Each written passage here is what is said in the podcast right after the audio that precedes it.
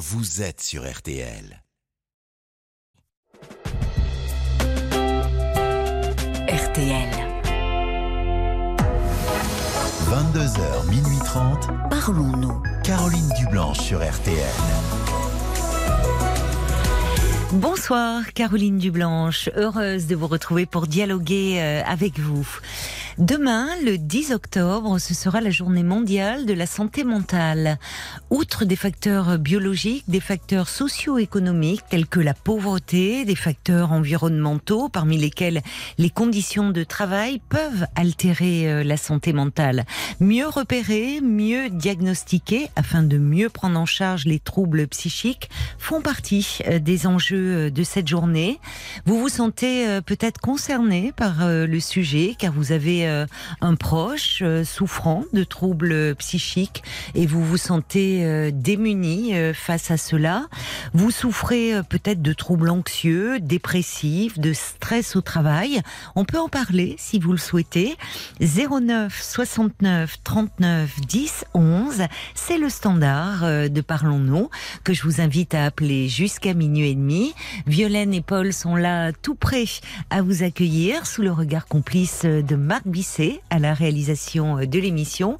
Nous sommes à vos côtés et en direct jusqu'à minuit et demi. 09 69 39 10 11 ainsi que vos réactions par SMS au 64 900 code RTL 35 centimes par message et vos commentaires sur la page Facebook RTL-Parlons-nous.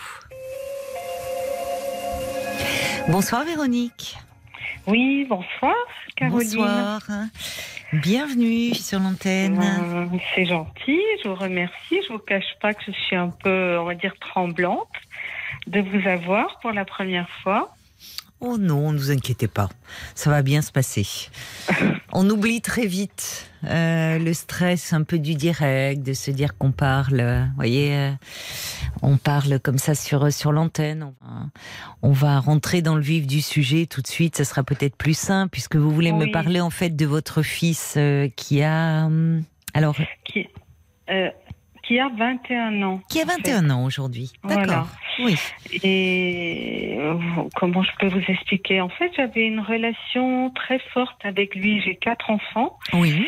Et euh, mon fils, qui est le petit dernier, c'était de lui que j'étais le proche, une même sensibilité, une même. Enfin, euh, on ne parlait pas beaucoup, mais on ressentait là les choses rien qu'en un regard. Bon. Voilà. Et puis, euh, depuis, euh, depuis quelque temps, essentiellement depuis euh, le divorce d'avec son papa, qui mhm. date de 5-6 ans, oui. ben, je me rends compte que nos relations changent et deviennent extrêmement distantes. Et bon, je peux le comprendre, hein, quand on passe de l'adolescence à l'âge d'adulte, oui, c'est ce qui normalement se fait. Mais euh, il y a des petites choses. Il répond pas vraiment à mes SMS, à mes coups de fil. Quand j'essaye de discuter, il est fermé. Enfin, voilà. Je, je, sens un gros malaise entre nous deux que je n'arrive pas à percer, à expliquer, et devant lequel il fuit en fait. Oui, quand vous dites vous essayez de discuter avec lui, c'est-à-dire euh, euh, vous lui demandez, euh, vous lui, enfin vous lui parlez de cette distance qui s'est installée ou? Voilà, je lui dis mais qu'est-ce qui se passe? Est-ce qu'il y a quelque chose que tu me reproches? Est-ce que, enfin, je sens, comme je vous dis là, je, je sens que notre notre relation a changé. Hum. Pourquoi pensez-vous qu'il qu'il pourrait vous en vouloir finalement ou vous reprocher quelque chose? Vous pensez à quoi vous euh? Ben, je, je pense euh, ben déjà le fait que j'ai quitté son père. Oui. Au départ, ça s'était euh, pas trop mal passé. Excusez-moi, j'ai un, un écho quand je vous parle. Ah bon? Euh, oui. Bah, écoutez, euh, Marc va essayer de régler ça. Euh, à l'antenne, ça passe très bien. C'est désagréable pour vous, mais nous, on n'en on a pas ici. On va essayer de. Alors, oui, le, divorce, vous dites. donc, c'est à votre initiative C'est à mon initiative. J'ai quitté son père pour un autre homme.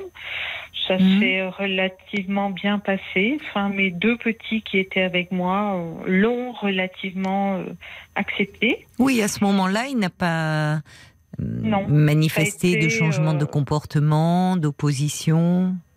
Pas, pas vraiment. Bon, lié à son âge, il a commencé à pas mal sortir, à faire un peu la fête, mais Il avait rien 15 de- ans, quoi, c'est ça hein Oui, c'est ça. Rien de exceptionnel, quoi, le normal des choses.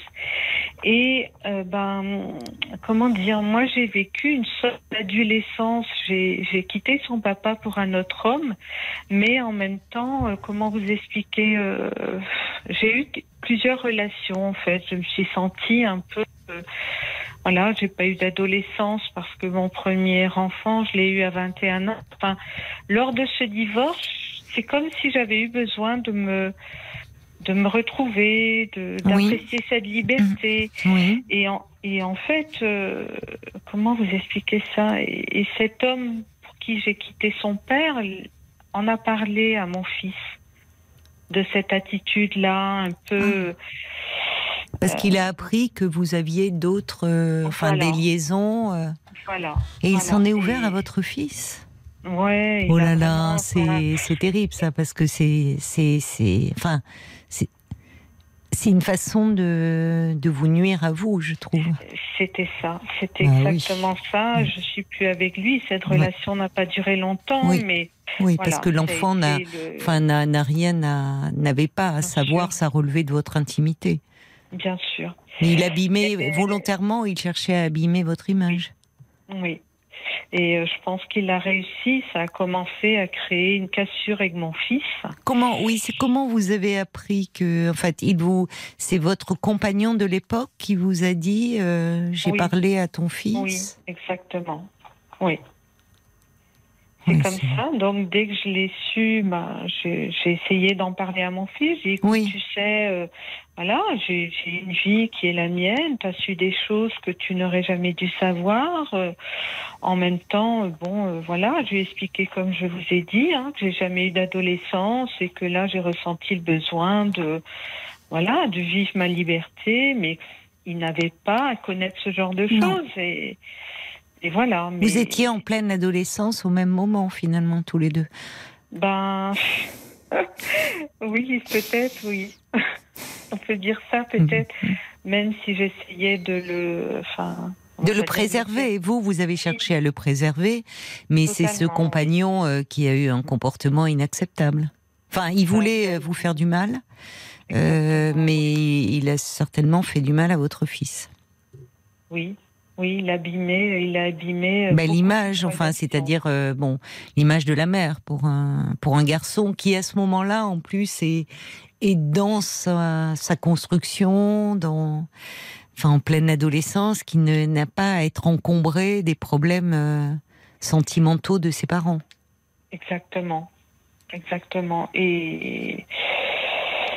euh, comment dire Donc vous avez essayé d'en parler avec votre Voilà. fils, mais qui Voilà. restait. euh, bah, Bah, c'est gênant ce genre de confidence en même temps pour un garçon, voyez. Bien sûr. Enfin, pour un garçon, quand on lui parle de sa mère, vous êtes sa mère. Enfin, Oui, oui. donc votre vie euh, sentimentale, amoureuse, sexuelle, euh, il ne Bah, peut pas en parler. avec- Enfin, il n'a pas. Non, mais je voyais, j'avais entendu qu'il avait été tellement touché, je pouvais pas laisser ça non plus sous silence. Oui, vous avez raison. essayé, euh, voilà. Vous avez raison. euh, j'ai cru que ça avait été entendu dans le sens où j'avais euh, mon rôle de maman, mais aussi, euh, voilà, une autre, une autre vie. J'étais aussi une femme, et j'ai cru qu'il l'avait entendu parce qu'il a une sensibilité certaine. Et Mais il est trop jeune. Il était trop jeune pour ça. Enfin, c'est Ouais. pas le bon âge, en fait. ouais. voyez, on peut l'entendre plus tard. Et encore, il faut être soi-même. Mais, mais à- en pleine adolescence, euh, l'âge où justement tout, euh, il y a un éveil à la sexualité. à- enfin, c'est pas, c'est un peu angoissant à entendre en fait. ouais. C'est donc jusque là, il, euh, il vivait avec vous. Il jusque là, vos en- relations, voilà, ça se passait. Ben, ça se passait très bien. Mhm. Il avait euh, accepté cet homme-là, hein, bien que Oui. j'ai quitté son papa pour lui, euh, Oui. ça se passait bien. Et là, ça a été une première, euh, je vais dire une, une première cassure dans notre relation. C'est pas le bon mot, mais ouais, la première distance qui a été mise entre nous deux, quoi. Et le divorce, le divorce étant aussi conflictuel, Hmm. euh, je pense que son papa euh, aussi, d'une autre manière, dénigrait, euh, bah, me dénigrait. Vous dénigrez, oui. euh, oui. Il est, et alors, vous, vous me dites que vous étiez très proche de ce fils-là, particulièrement, comme si, Oui. vous me dites, en un regard, on se comprenait. Mais euh, est-ce qu'il était proche de son père? Que... Euh, pas vraiment à l'époque, non. Son père avait une relation, lui, fusionnelle avec notre fille, qui a deux ans de plus que lui. Mais euh, c'est peut-être ça qui fait que moi, je l'ai un petit peu plus pris sous ma coupe pour, euh, entre guillemets, compenser. Vous aviez chacun voilà, une relation fusionnelle avec un de vos enfants. Les deux petits derniers. Exactement, oui. Alors, entre-temps, donc, euh, aujourd'hui, il est, il est étudiant, votre fils il est- Non, non, non. Aujourd'hui, euh, bon, il a quitté les études. euh, et puis, ben, du jour au lendemain, enfin, en l'espace de 15 jours, il m'a dit qu'il s'engageait, enfin, qu'il s'engageait, qu'il allait faire les saisons. Ah oui, c'est différent. Ouais, oui. D'accord, c'est bien, d'accord. Il fait les, il va travailler. euh, C'est ça, Là actuellement, euh, c'est ça, il est saisonnier. Bon, c'est ça. C'est ça. Il a trouvé euh, quelque chose de régulier parce qu'il travaille pour une, euh, je sais pas si ça s'appelle une agence, enfin, Oui, quelque chose oui. de très connu qui se place euh, en été, en hiver. Enfin. Voilà, il fait son petit bout de chemin Oui. et ça lui plaît. ça lui plaît. Il avait besoin de ça, je pense, de Hmm. couper par rapport à la vie ici. Peut-être s'éloigner un peu, c'est ça. euh, Faire et puis- ses preuves par lui-même. Voilà. euh, Mais c'est bien parce qu'il est bien ancré dans le réel, enfin, Je crois, oui. Je crois qu'il il a est- vraiment la tête euh, sur les épaules. Oui, Ouais. oui. Il est bien, oui, je pense qu'il est bien structuré. Après, je, comment dire, je voudrais euh, savoir, enfin, je sais pas comment vous expliquer. Je, je sais qu'il a souffert. Il y a eu ça, il y a eu, qu'est-ce qu'il y a eu autrement après euh, euh, Il s'en est ouvert à vous? Vous me dites, vous savez qu'il a souffert, c'est-à-dire, euh, est-ce qu'il en a Ben- parlé avec vous? Est-ce qu'il a évoqué des... Non, moi je dis ça parce qu'il a, jusqu'à qu'il parte, c'est quelqu'un qui sortait beaucoup et qui buvait à outrance, voire plus. Et je sais que ses amis m'ont eu contacté pour me dire on sait plus que faire, il se met dans des états, euh, et je l'ai vu dans des états pas possibles. Donc je, ben, moi je l'explique comme ça. D'accord, ses moi, amis vous en ont parlé? Ses amis m'en ont parlé, euh, ses sœurs m'en ont parlé, enfin. Quand vous l'avez vu dans ces états, c'est-à-dire, est-ce que vous avez euh, essayé d'en parler avec lui après? Oui, mais là c'est pareil, comme à chaque fois que j'essaye, enfin à chaque fois, depuis depuis ce divorce, hein, et surtout depuis euh, cette, euh, enfin, ce, comment dire, cet autre homme a raconté un petit peu ma vie, et, le, dialogue est rompu entre nous, quoi. Donc ce soir, euh, enfin, je, je, je n'arrive pas Alors, à entre-temps, c'est- discuter on- avec lui. On sent aussi que pour vous, évidemment, euh, ça, ça a été violent, cette histoire-là. C'est-à-dire euh, ce- cette intrusion euh, de cet homme qui, euh, euh, qui dévoile des pans de votre vie euh, à votre fils. Enfin, vous qui essayez de, de rectifier le tir, on sent que vous, vous êtes resté là-dessus. Enfin, ça a été très, très blessant pour vous, en fait. pour moi et je pense que pour mon fils aussi quoi je l'ai vu se décomposer C'est pas, c'est pas irrécupérable hein, en même temps. Enfin, c'est pas irrécupérable non plus. Je, ce que je veux dire par là, c'est que vous l'avez dit vous-même, c'est votre votre fils aussi. euh, vous me parlez d'un enfant donc où on, euh, cette relation très fusionnelle où vous n'aviez pas besoin de parler, me dites-vous, un regard suffisait. Oui, Voilà. mais du petit garçon qu'il était, euh, très proche de vous, sa maman, il est devenu un adolescent. Enfin, il se construit aussi. ouais Donc la relation, elle évolue avec l'enfant au fil du temps aussi. je comprends je m'y attends euh, sachant qu'il est mon dernier euh, bon c'est vrai que relativement bien vécu enfin je sais que c'est le, le le, le déroulement normal en fait, hein, que là on reste pas toujours avec sa maman et que le un bon développement, ben justement, c'est de la quitter pour faire sa Oui, vie. Enfin, vous le comprenez intellectuellement, on le comprend toujours, mais émotionnellement, c'est plus dur. ouais. Vous dites mon dernier, ouais. hein, c'est c'est Oui. votre dernier qui part, euh, qui fait des saisons, qui s'éloigne. ou- Donc c'est c'est c'est lui euh, qui, ça y est, vous vous retrouvez seul. Vous êtes en couple vous aujourd'hui ou? Oui, oui, je suis remariée Bon, aujourd'hui. vous ouais. êtes remarié, d'accord. Oui. Donc ça y est, fini la période de l'ado- de l'adolescence. Vous êtes reparti dans la stabilité Oui. conjugale. Ah oui, oui, ça a été, euh, ouais, ça a vraiment été un moment court. Euh, Bon, c'est. Mais vous aussi, vous avez changé. Ce qui est intéressant, c'est que finalement, vous êtes passé euh, d'une relation fusionnelle, où c'était votre petit garçon, votre petit dernier, vous la maman, pleinement maman, euh, et qui à un moment, ce rôle-là a occupé euh, toute la place, au point que ça devienne un peu lourd. Vous aviez besoin de légèreté, de, de vivre euh, une adolescence, me dites-vous. Bon. Donc, finalement, votre une, une relation, vous savez, euh, elle évolue au fil du temps, et, et c'est important pour qu'elle reste vivante. Donc, Oui. j'entends que votre fils, bah, lui, il a grandi, et vous aussi, vous avez changé, et que votre Mhm. relation, elle est en train de se transformer. C'est transitoire aussi. Ça ne veut pas dire que ça ne peut pas revenir. Le problème, enfin revenir, pas forcément vers la fusion, mais vers davantage, enfin à nouveau des échanges. Oui, c'est ça. Je, là, c'est la sensation qui me fuit, qui me fait mal, voyez. Oui, mais le problème, c'est que peut-être ne pensez-vous pas que comme euh, euh, la révélation, les révélations de votre ex-compagnon euh, ont, ont été une blessure pour vous et comme si vous restiez un peu fi- fixé là-dessus, comme si au fond, ça lui, ça lui fait du mal et j'ai peur que son attitude adolescent de, de débordement soit venue, entre autres, de là, plus le divorce. Pas plus, euh, forcément. Hein. C'est les, les, les, le débordement à l'adolescence et fait partie aussi souvent de l'adolescence, particulièrement chez les jeunes garçons. Ils seraient Mhm. tout le temps là-dedans. Ça serait préoccupant. Mais vous dites, ça a été un moment, finalement, là, euh, il semble aussi aujourd'hui avoir la tête sur les épaules, les saisons, il s'inscrit, dans- enfin, il est dans, il est inscrit dans une agence, il travaille, euh, et il est Oui, bien oui. dans le concret, là. Oui, oui, je pense que euh, oui, c'est un, c'est un gars équilibré. Oui, je pense.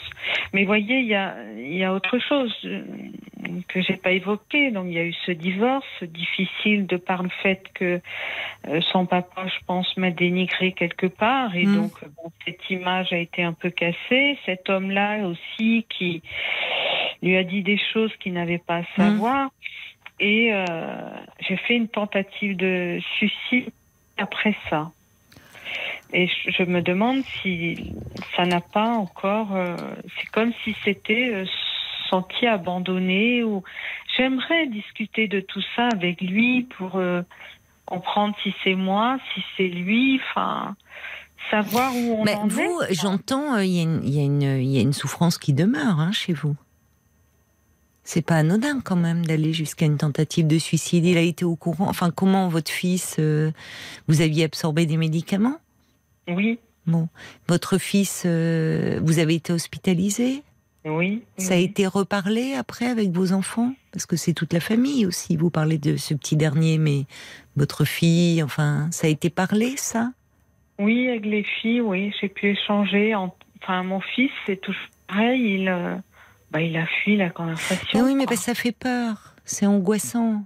Enfin, vous voyez, c'était tout d'un coup, on, on part d'une famille, papa, maman, euh, euh, l'équilibre familial, et puis euh, les parents se séparent, maman, euh, il y a un autre homme, puis il y en a d'autres, et puis finalement elle est en souffrance, puis elle avale des comprimés. Enfin, tout ça est très perturbant. C'est-à-dire, c'est à un moment.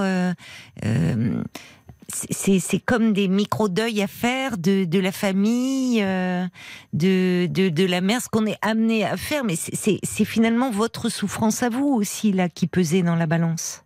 Beaucoup. Oui. Et vous êtes resté peut-être là-dessus. Est-ce que vous allez mieux, vous, aujourd'hui?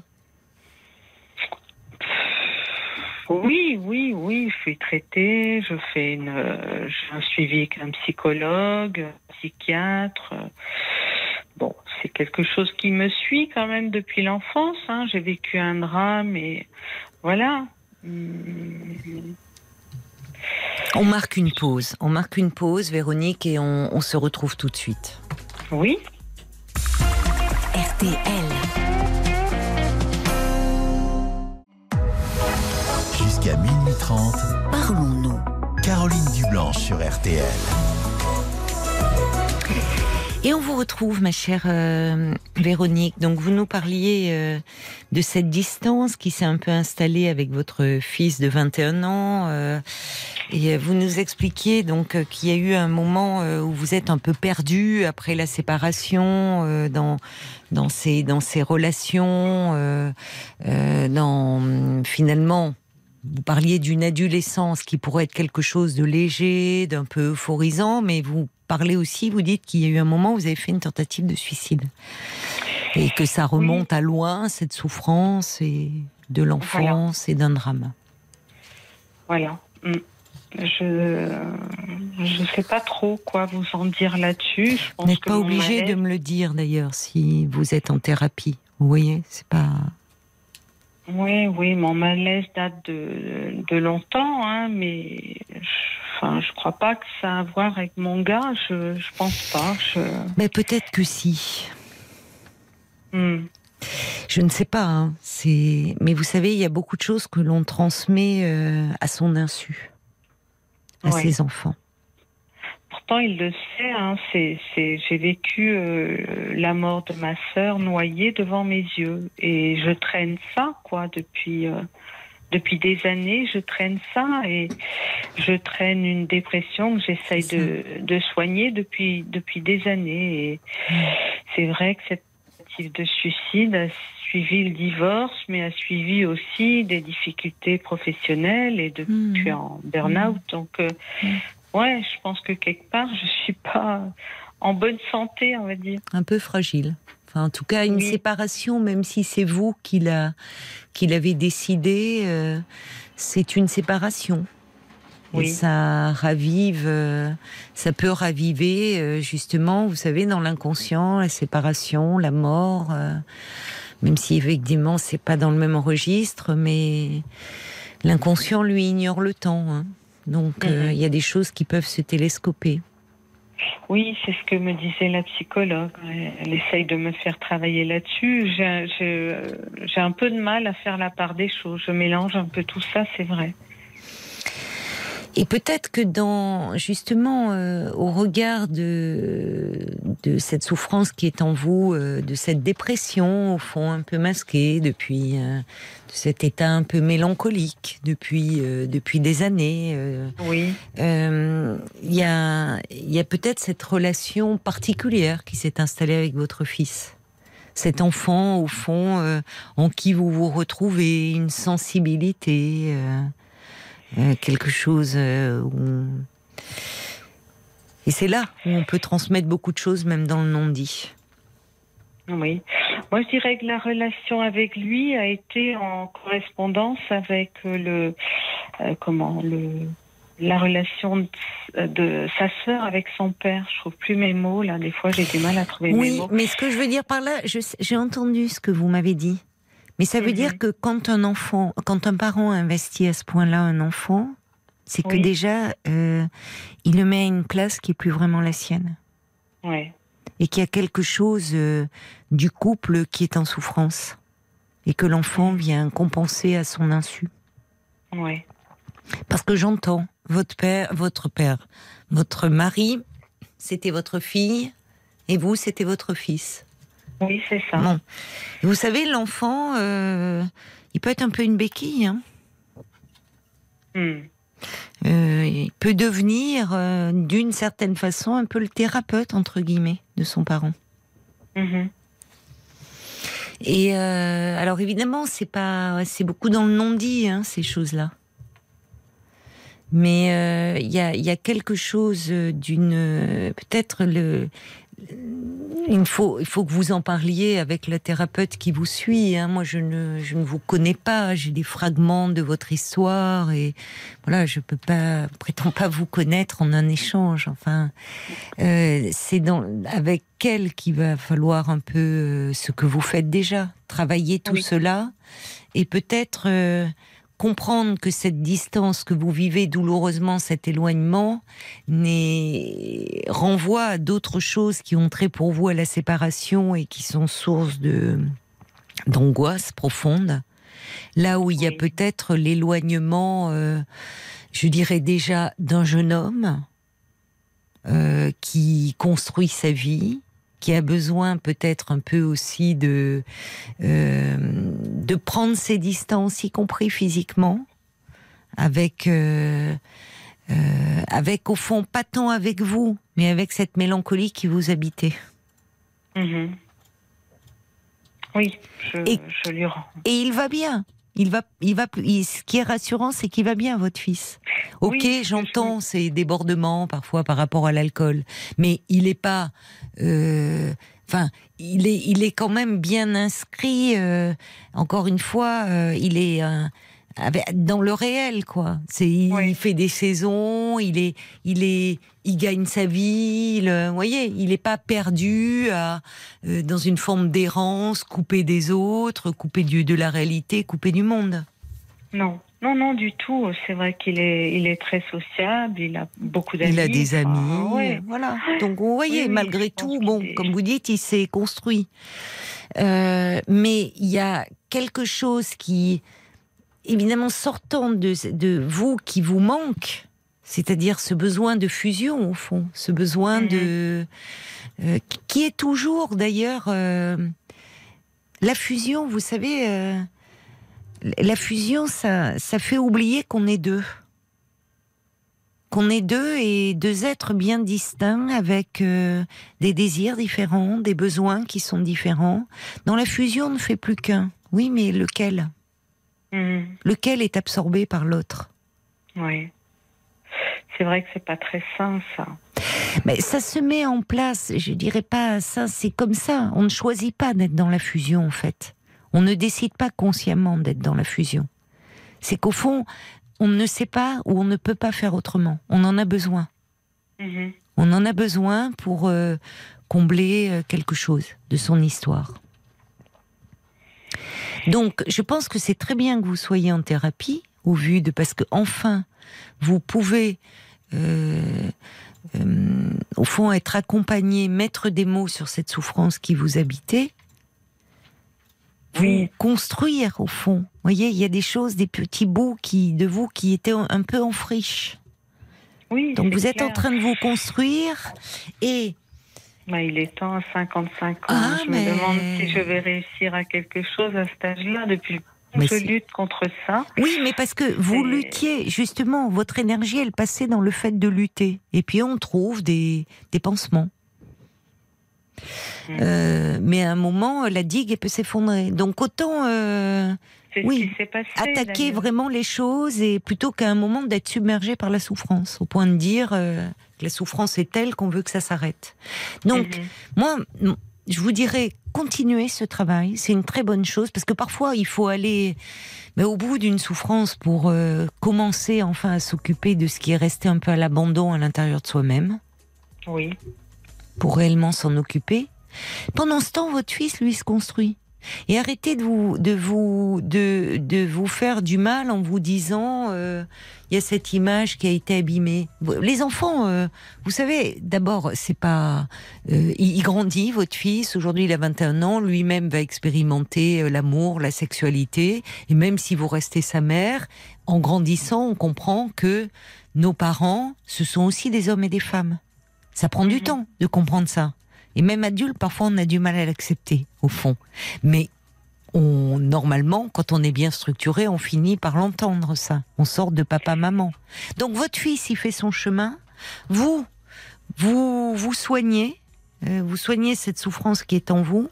Et il n'y a pas de raison que vous ne retrouviez pas, à un moment donné, une relation peut-être justement plus harmonieuse et moins déséquilibrée. C'est aussi ça ma peur quand je vois que la relation que j'avais avec ma mère, mais c'est quelque chose qui, c'est une relation qui a pris ses distances à l'adolescence, qui n'est jamais, euh, qui n'est jamais revenue, quoi. Oui, mais elle est décédée. Vous aviez quel âge, votre sœur? J'avais 7 ans. Oui. Ma sœur avait 5 ans. Oui, mais vous avez aussi une mère qui était euh, dans une souffrance euh, Ah incommensurable. Donc, euh, bon. À l'adolescence, il y a une distance qui s'installe entre les mères et les filles, qui est nécessaire aussi.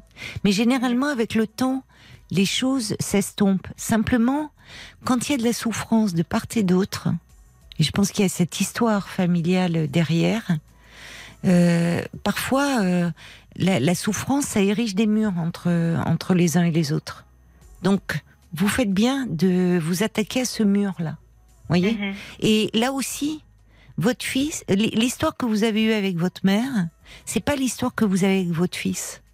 Mais Vous voyez les fait projections peur, que l'on voyez. Oui, mais ce sont vos peurs. Ça ne veut pas dire que c'est la réalité. Et c'est là où je vous disais qu'on transmet beaucoup de choses à notre insu en tant que parents. C'est que finalement, euh, on, on projette beaucoup de choses. L'enfant fait l'objet de beaucoup de projections inconscientes de la part de son parent. Et là, le parallèle que vous êtes en train de faire, c'est votre histoire de fille avec, sa- avec votre mère. Lui, d'abord, c'est un garçon. Avec vous, sa mère. L'histoire, elle est différente. Oui. Donc, c'est tout ça aussi qui, dont il faut, voyez, prendre de la distance. Pour justement vous donner la possibilité d'inventer votre relation et de pas la plaquer. On va se tourner vers, vers Paul parce que, qui me fait signe que des réactions sont arrivées pour vous. Véronique, on va les écouter. Il y a Molly qui dit un parent malade ou en souffrance. C'est vrai que ça vampirise beaucoup. Oui. Ouais, ces jours-ci, en plus, on, enfin, de plus en plus, on entend euh, beaucoup de, de mamans dépressives. Alors, au moins, vous, vous essayez de vous faire soigner. Moi, par exemple, Molly, elle dit, moi, ma mère, non. Alors, je la garde à distance. Euh, tout à l'heure, vous parliez aussi euh, euh, du fait que de, de, de votre de vie sentimentale. Il y a Sarah qui dit, la sexualité des parents, euh, c'est tabou. L'ado ne veut rien savoir, tout autant qu'il ne veut rien dire de la sienne. Ce petit Mhm. dernier va faire sa vie, connaître des femmes, ce qui l'aidera à mieux comprendre vous, sa mère en l'occurrence, et puis voir la femme derrière vous aussi, derrière la maman. Il faut lui laisser du temps pour revenir dans une ça. relation nouvelle, de la confiance dans un échange qui sera plus adulte. Pour terminer, il y a Nathalie qui dit occupez-vous de vous, votre fils, lui, il vit sa vie, sa propre vie. Aidez-vous et vous le retrouverez. En fait, arrêtez de, quand, moi, mon conseil, quand vous lui échangez avec lui, de lui, d'essayer de comprendre, d'essayer de qu'est-ce qui se passe, de pourquoi ces distances. Intéressez-vous à lui. Mhm. C'est-à-dire dans vos messages, intéressez-vous à son métier de saisonnier, à ce qu'il fait, à lui, et rien qu'à lui. Mhm. Ça veut dire, au fond, même si c'est douloureux pour vous, et ça vous en parlerez avec votre thérapeute, c'est accepter aussi qu'il s'éloigne un peu. Mais s'éloigner, ça veut pas dire que c'est la rupture. C'est qu'il s'éloigne parce qu'il en a besoin pour se construire, et qu'au fond, vous l'acceptez. C'est ça aussi, être mère, et c'est douloureux. C'est renoncer un peu plus chaque jour à, finalement, à, à cette place que l'on occupait auprès de l'enfant. Oui. Voilà. Donc vous, vous avez aussi besoin d'être rassurée sur ce plan-là en tant que fille. Vous voyez, il y a tout un cheminement à faire. Mhm. Donc euh, c'est bien, vous êtes en travail et donnez-vous le temps, vous, d'aller mieux. Et ça va aller mieux. Bon courage, Oui, Véronique. Bon Merci. courage. Au revoir. Jusqu'à minuit 30, Caroline Dublanche sur RTL. parlons-nous. RTL. Jusqu'à minuit 30, Parlons-nous. Caroline Dublanche sur RTL. «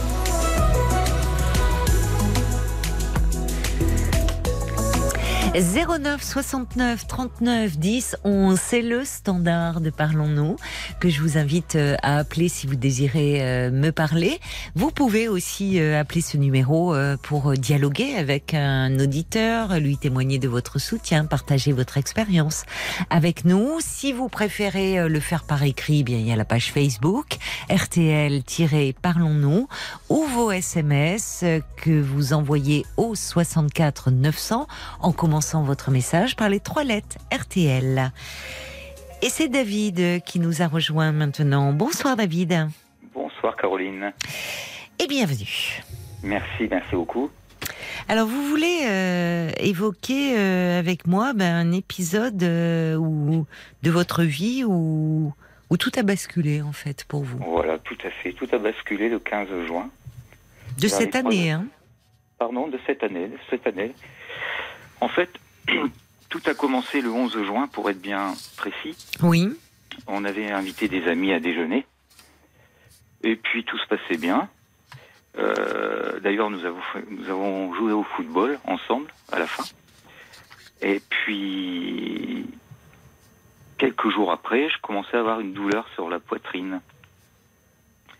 Donc là, nous étions le 12-13. Et arrivé, euh, arrivé le 15, la Oui. douleur était- vraiment, vraiment insupportable. Et ben, j'ai dû, être- j'ai dû être emmené en urgence. Oui. Donc euh, je me suis retrouvé à l'hôpital, j'ai fait bon, tout ce qui, tous les examens possibles, et là Mhm. j'ai fait un scanner, Oui. et on m'a dit que j'avais attrapé une bactérie qui s'appelle le Pseudomonas aeruginosa.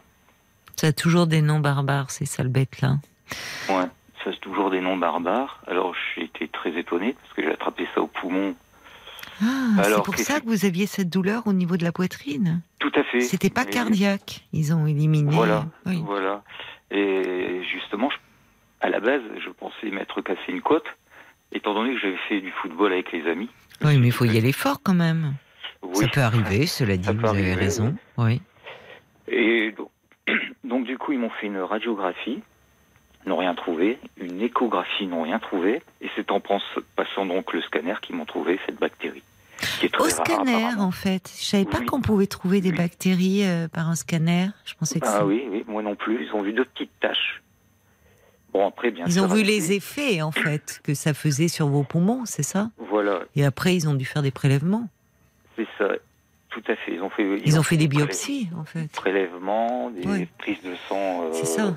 Dans des petites bouteilles où, Ouais. où il y a le taux d'oxygène. Ben oui. Le problème, c'est que mon état se, se dégradait d'heure en heure.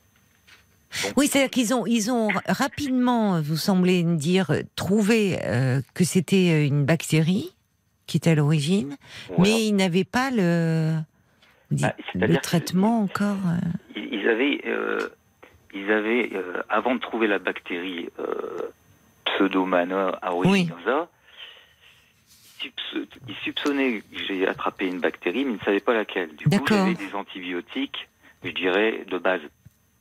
hmm, C'est après avoir euh, les prises de sang mises en culture, qui, ça, bon, il se passe Eh trois oui. jours après. Hein. Ben oui.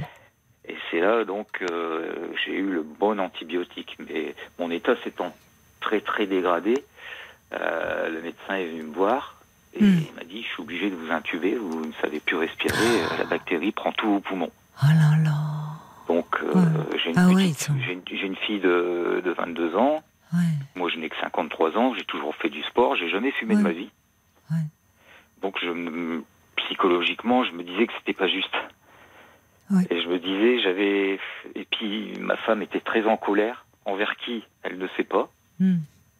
On avait un sentiment de. Comment dirais-je euh, De colère. C'était même pas de la colère, c'était pourquoi nous? C'est ça, d'injustice au fond. L'injustice, c'est qui ça. nous tombe dessus Voilà. Oui, mais enfin, on imagine votre, euh, enfin, la solitude euh, qu'on doit éprouver quand vous dites le médecin vient vous voir en disant Monsieur, on, on est obligé de vous intuber, vos, vos poumons ne sont plus capables de, Bah, de faire leur que- travail, quoi. Oui. D'autant Parce qu'on a que toujours peur de pas, enfin, de pas se réveiller, d'autant plus que moi l'intubation, je ne je savais pas du tout ce que c'était. Mm. Je dis bon, c'est pas rien, avez- c'est pas pas c'est pas grave, euh, docteur, vous allez m'intuber, je me réveillerai demain. Mm. Ah, il m'a dit non, pas du tout, monsieur, Mm. ce sera au moins pour huit jours. Mais oui. Et là, euh, là, c'était très compliqué, surtout pour ma fille qui est venue me voir Mm. dans l'état comateux que j'étais. Donc elle a, elle a eu, elle a encore beaucoup de beaucoup de mal à s'en remettre de tout ça. Elle est, elle est venue vous voir avant l'intubation ou vous étiez déjà plongé dans le coma? Elle est venue me voir avant et après. Ben oui, Elle C'est est venue me voir choquant, avant et après. Donc ça a été choquant, oui, parce que je leur ai dit au revoir à demain. Et finalement, le lendemain, quand elles sont venues me voir, bah, j'étais plus dans le même état. D'autant plus que, que quand avant de repartir, quand, quand elle m'avait vu dans un, dans un état normal, je Mm. dirais, Mm. je leur avais dit au revoir. Mm. Ils se sont fait attraper par un médecin pour prévenir ma famille que j'allais mourir. En gros. Un médecin qui ne mâchait pas ses mots. Ah oui, après que vous ayez été intubé Avant, juste avant. Ah bah D'accord. Et bah là, c'était le choc pour eux. Et donc, on m'intube. Oui, comme s'ils tentaient le tout pour le tout. Voilà, c'est ça. C'est ça en fait. Ils ont, à ce moment-là, ils avaient peur que votre organisme ne résiste pas à, Ben, à l'invasion de cette bactérie. Enfin, ça vous plongeait Voilà. en état de choc, quoi, finalement. Vous pouviez Oui, plus respirer. Voilà, de toute, façon, j'étais en train de faire une septicémie. Ben voilà, c'est ça. Oui, oui, oui, Enfin, oui, bah oui, toutes les fonctions euh, vitales, euh, bien Quelque sûr. part, il n'y avait plus d'espoir. C'est pour ça d'ailleurs le coma, parce que mettre essayer d'économiser au maximum l'énergie, quoi, de, Tout à fait. de à l'organisme. Donc, Et là, en l'espace de, parce que vous nous dites le 11 juin, bon, euh, tout allait très bien, vous faites une partie de foot avec des amis, et Oui. c'est le 15 que vous avez cette douleur au- à la poitrine, et quatre jours après, on vous intube. Ah non, c'est le 15 que j'étais intubé. D'accord. Ah oui, Le le on- le 15, 11. vous rentrez, d'accord. Et là, on... d'accord, tout va très vite, oui. Vite, je rentre le dès le 15 à 15, 3 je heures du comprends. matin, je suis intubé à 19h. Vous allez nous raconter la suite, David, d'accord, après les infos Vous ne raccrochez pas, hein, surtout, à tout de suite. 22h, minuit 30. Parlons-nous. Caroline Dublanche sur RTL.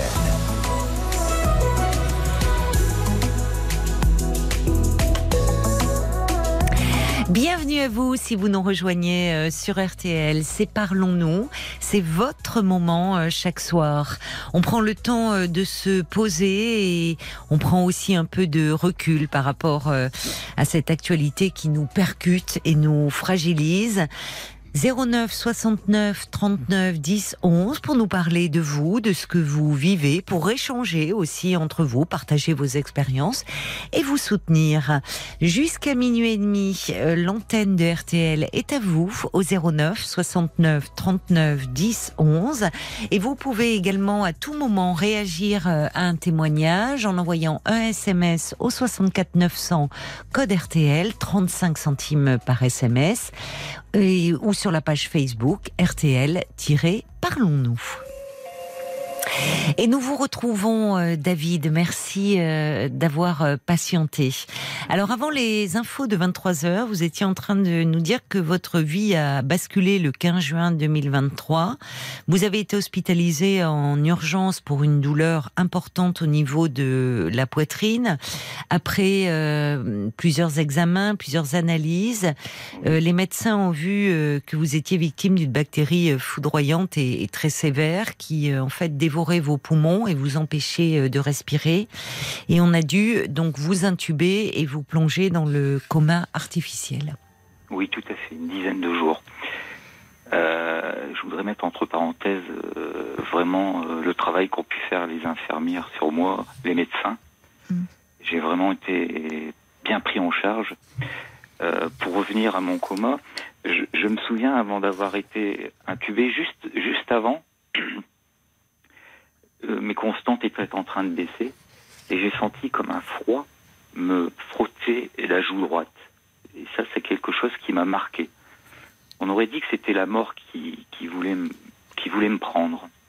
C'est un sentiment bizarre que j'ai encore maintenant. Ensuite, il y a eu l'intubation, bien sûr.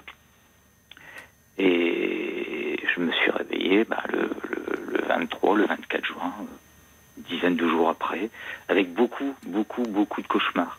Enfin, c'était Oui, c'était des, des visions, des cauchemars. oui, lié aussi à votre période de coma et aux produits qu'on vous a injectés certainement Voilà, voilà.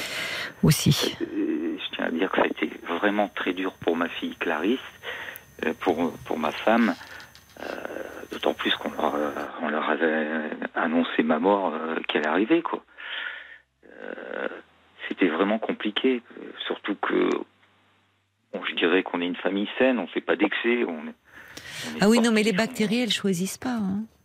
Ouais, Enfin, effectivement. Vous voyez, non mais euh, c'est-à-dire que c'est, vous savez, quand vous les, les, les une méningite foudroyante, enfin voilà, c'est c'est quelque chose qui peut survenir comme ça. Ça n'a rien à voir avec euh, Ouais. avec votre hygiène de vie. Hein. Oui, c'est pour ça aussi qu'on trouvait qu'on trouve encore pourquoi nous. Pour, je suis même en train de me dire encore tous les jours.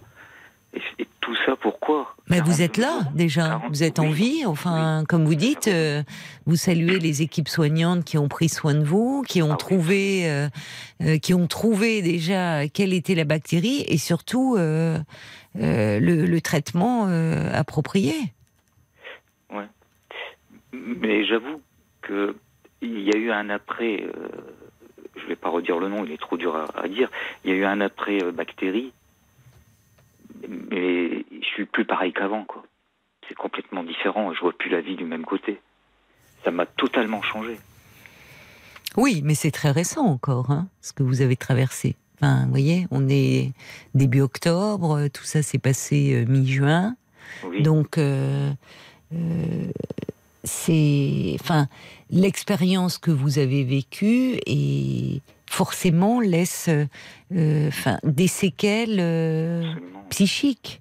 Ah oui. C'est-à-dire qu'évidemment là, votre corps, euh, enfin, vous êtes sorti d'affaires, vous êtes, euh, je ne sais pas d'ailleurs sur le plan pulmonaire, votre capacité respiratoire, vous avez Oui, récupéré. elle, est- elle est revenue normale. Elle est revenue. Je- Bon. Oui, oui. Mais c'est souvent comme ça. Vous savez, c'est comme après un accident ou alors à moins que l'accident laisse des séquelles physiques, ce qui peut arriver malheureusement. Le, le, sinon, s'il n'y a pas de séquelles importantes physiques, le corps se remet plus vite que le psychisme. Oui. Et une expérience comme celle-là, euh, où au fond euh, vous avez frôlé la mort, dites-vous, bah ça ne s'évacue pas comme ça. Et ça peut même, si c'est pas élaboré, euh, toutes les expériences où on, au fond, où on côtoie la mort, où on s'en approche, peuvent engendrer un état de, de stress post-traumatique. Hein. D'où Oui, bah, l'importance de d'être entouré, de mettre des mots là-dessus. Voilà, voilà. Tout à fait. Oui, Et- oui parce que je me, je me réveille encore la nuit en croyant être dans ma chambre de Réa. C'est ça. Vous faites encore des cauchemars. Oui, encore. Et, Oui.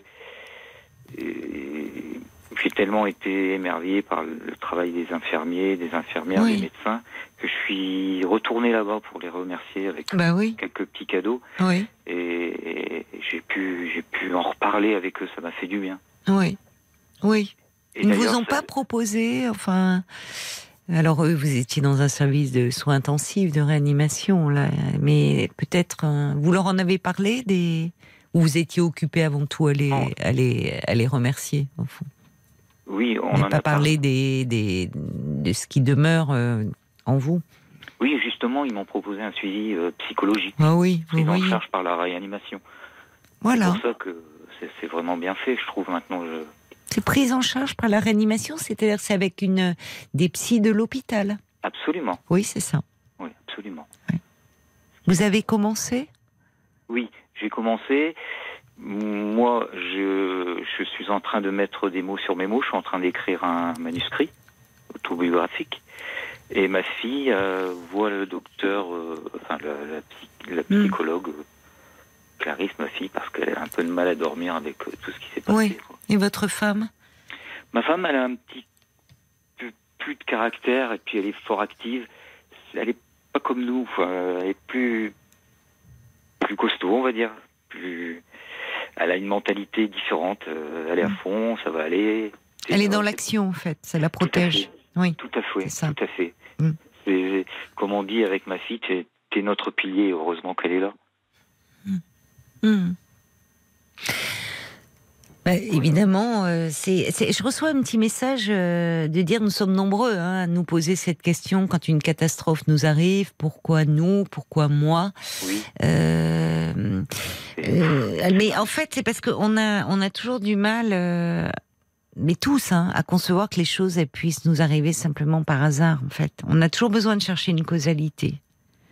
Euh, Oui. et derrière cela, si on va plus loin, c'est comme si euh, derrière ce pourquoi nous, enfin, ce sentiment d'injustice, mais comme s'il y avait un châtiment, comme si Oui. euh, euh, qui s'abattait sur nous et Injustice. oui, mais derrière ça, il y a- l'idée du châtiment, de quelque chose qui peut re- renvoyer à, de la, à des choses de, de la culpabilité. Enfin, c'est pour ça, c'est- c'est pour ça qu'il est important d'être accompagné. Et de toute façon, l'expérience 10 jours de coma, c'est pas rien. Oui. Euh, c'est une expérience euh, euh, bah, très particulière, donc, où, où- où, de fait, c'est quand vous vous réveillez encore la nuit, vous avez l'impression d'être euh, en, en En réa, soins oui. intensifs, en réa.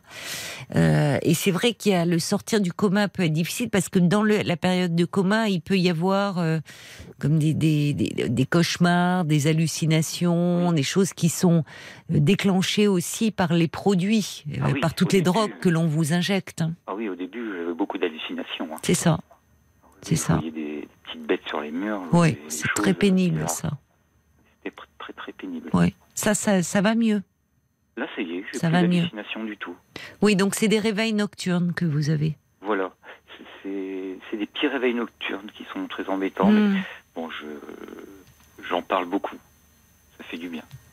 c'est ça. Donc vous avez, je sais pas, vous avez démarré votre suivi ou? Oui, Oui, ça y est, c'est ça, avec votre fille. D'accord. Absolument. Oui, vous voyez, pour qui vous le propose, ils savent hein, aussi. Ils ne s'occupent pas que du corps, euh, que du corps euh, qui, est, qui est en souffrance, qui lutte pour sa survie, mais Voilà. ils savent qu'aussi le psychisme est affecté. Et d'ailleurs, vous savez, même dans aujourd'hui, enfin, ce qui est frappant, c'est que on sait que quelqu'un plongé dans le coma. Alors là, c'est un coma artificiel, pour, euh, Oui. mais ça peut être un coma malheureusement euh, euh, qui qui n'est pas provoqué, qui n'est pas artificiel. Les, les équipes soignantes euh, ne parlent euh, Oui. aux, aux personnes, même quand elles doivent faire des gestes, des prises de sang et autres, elles s'occupent pas comme d'un corps, euh, comment dire, de chair, de viande, je sais pas. Enfin, vous voyez, un corps Oui, euh, inerte, certes, mais en fait, elle, euh, elle n'oublie jamais qu'il y a un être humain derrière qui n'est plus en capacité de pouvoir s'exprimer, de pouvoir parler, mais qui est en capacité de ressentir. Et en tout cas, on s'en occupe pas comme euh, comme d'une chose en fait euh, inanimée, mais comme d'un être et un être de langage. Donc c'est aussi pour ça qu'on parle, que les équipes sont très attentives à parler euh, Oui, aux patients. absolument. Et bon, moi je suis suivi, mais ce qui est, ce qui est super bien, c'est que la famille soit suivie aussi. Parce que la famille, quelque part, elle souffre aussi. Moi je suis dans le coma, je souffre qu'après. C'est ça. Hein. C'est ça. Mais euh, oui, oui, mais c'est bien. Vous êtes, vous avez été euh, bien, bien prise en charge. Donc Oh oui, donnez-vous le temps aussi, euh, David, pour euh, pour vous remettre. Vous allez vous remettre. C'est, on, on sait que justement, plus on démarre après un, euh, un, un stress post-traumatique, après un traumatisme, plus on démarre la prise en charge tôt, plus exactement, plus on évite que ce syndrome de stress post-traumatique s'enquiste. Donc, euh, vous allez y arriver, mais il faut vous donner du temps. D'accord. De guérir, c'est ça. De le psychisme, je vous dis, met un peu plus de temps, mais vous avez, il y a aussi des ressources souvent insoupçonnées. Donc, euh, ah ben, il y a l'homme au camélia qui qui envoie un petit message en disant, il y a 20 ans. Bientôt jour pour jour, j'ai fait trois semaines de coma. J'ai beaucoup rêvé, j'ai écrit ces rêves que j'ai envoyés à l'équipe euh, soignante de l'hôpital où je me trouvais. Ah, bah, il y a des gens, oui, chose. qui se Pourquoi souviennent. Ouais, ouais. Parce que je me souviens de mes rêves. Oui. Ah, bah, c'est une bonne idée. Bon, ah, euh, Paul vient d'entrer dans le studio. Il y a des messages qui sont arrivés. Tu as eu le temps de les lire Oui, Paul, de ou- soutien, par exemple, de comme soutien. celui d'Adrien, euh, qui, alors je sais que c'est facile à dire, hein, plus, plus, plus facile à dire qu'à faire, mais vous devriez inverser votre pensée en vous disant que vous avez eu incroyablement de chance de vous en sortir et que ah, malheureusement, euh, d'autres n'ont pas cette chance, qu'il s'agisse de maladies ou d'accidents. Et euh, mais en tout cas, le temps euh, vous apaisera et adoucira cette expérience dou- douloureuse. Vraiment, tout mon soutien à vous. Puis il y a, euh, il y a, il y a aussi euh, Sarah qui dit le film de Nadine Trintignant, ça n'arrive qu'aux autres, évoque le destin qui frappe à l'aveugle. Cette question pourquoi nous? Ah Euh, oui? oui. C'est un, c'est un film, c'est pas un documentaire. C'est un film. Ah Mais bon? c'est suite à la perte de sa fille. D'accord, je- je je, connais bah, je pas. sais pas, je regarderai, je vais chercher. Oui, peut-être aussi, Je parce regarderai que aussi, tiens. il y a quelque chose de cet ordre-là. Pour... c'est ça. D'autres messages, Paul? Oui, il y a plein de messages de soutien. Il y a, il y a- il y a celui de Nelly aussi, euh, qui et puis et puis et puis euh, d'autres que j'ai pas forcément eu le temps Et de oui, lire. tu viendras. Bon, bon, en tout cas, voilà, c'est euh, beaucoup de soutien, de témoignages qui vous sont adressés euh, par les auditeurs, euh, Ah bah, mon cher gentil. David. Merci. Donc prenez soin de vous et, et donnez-vous le temps de vous rétablir Très également. Caroline. D'accord. Merci David pour votre témoignage. Bah, bon merci courage. à vous de m'avoir écouté. Au revoir, bonne soirée. Au revoir, Caroline. Merci. Jusqu'à minuit 30, Caroline Dublanche sur RTL. parlons. 22h, minuit 30, Parlons-nous. Caroline Dublanche sur RTL. Bonsoir Franck. Bonsoir ma Caroline. Euh, je voulais d'abord dire à quel point, euh, mais je sais que les autres auditeurs le disent souvent, à quel point l'échange avec Paul est extrêmement euh, euh, agréable et, Mmh. et, euh, et il nous met tout à fait sur la bonne voie. C'est vrai, il a, il a de l'humour et, euh, et c'est vrai que c'est, c'est très agréable je, pour vous mettre en confiance Absolument. et puis pour nous aussi, pour l'équipe, c'est précieux. Bien. Il est là, il vous entend, donc euh, ben ça lui fait très plaisir. Euh, donc, je voulais euh, essayer d'apporter une espèce de témoignage. En fait, je vais être très clair avec vous. Je ne cherche pas euh, une réponse à quoi que ce soit, à quoi que ce soit. Mais ces, ces derniers temps, on a vu beaucoup de reportages, euh, de témoignages euh, à la télévision sur les les actes de pédophilie, de d'inceste, Oui. des choses comme ça. En fait, ce que je voulais et parce que je ne l'ai pas vu et pas souvent entendu, c'est témoigner que euh, euh, dans tous les milieux d'abord, ça existe. Euh, je viens d'un milieu de, de Français moyens, euh, éduqués, cultivés, euh, croyants, mais pas forcément pratiquants. Et Mhm. même dans ce genre de milieu, il arrive ce genre de choses. Euh, Oui, mais surtout, euh, il arrive aussi qu'une mère ait des gestes déplacés et plus que déplacés envers un fils. Et c'est ce que moi je veux dire et. Et je veux témoigner. Euh, il y a quelques mois de ça, ma maman est décédée.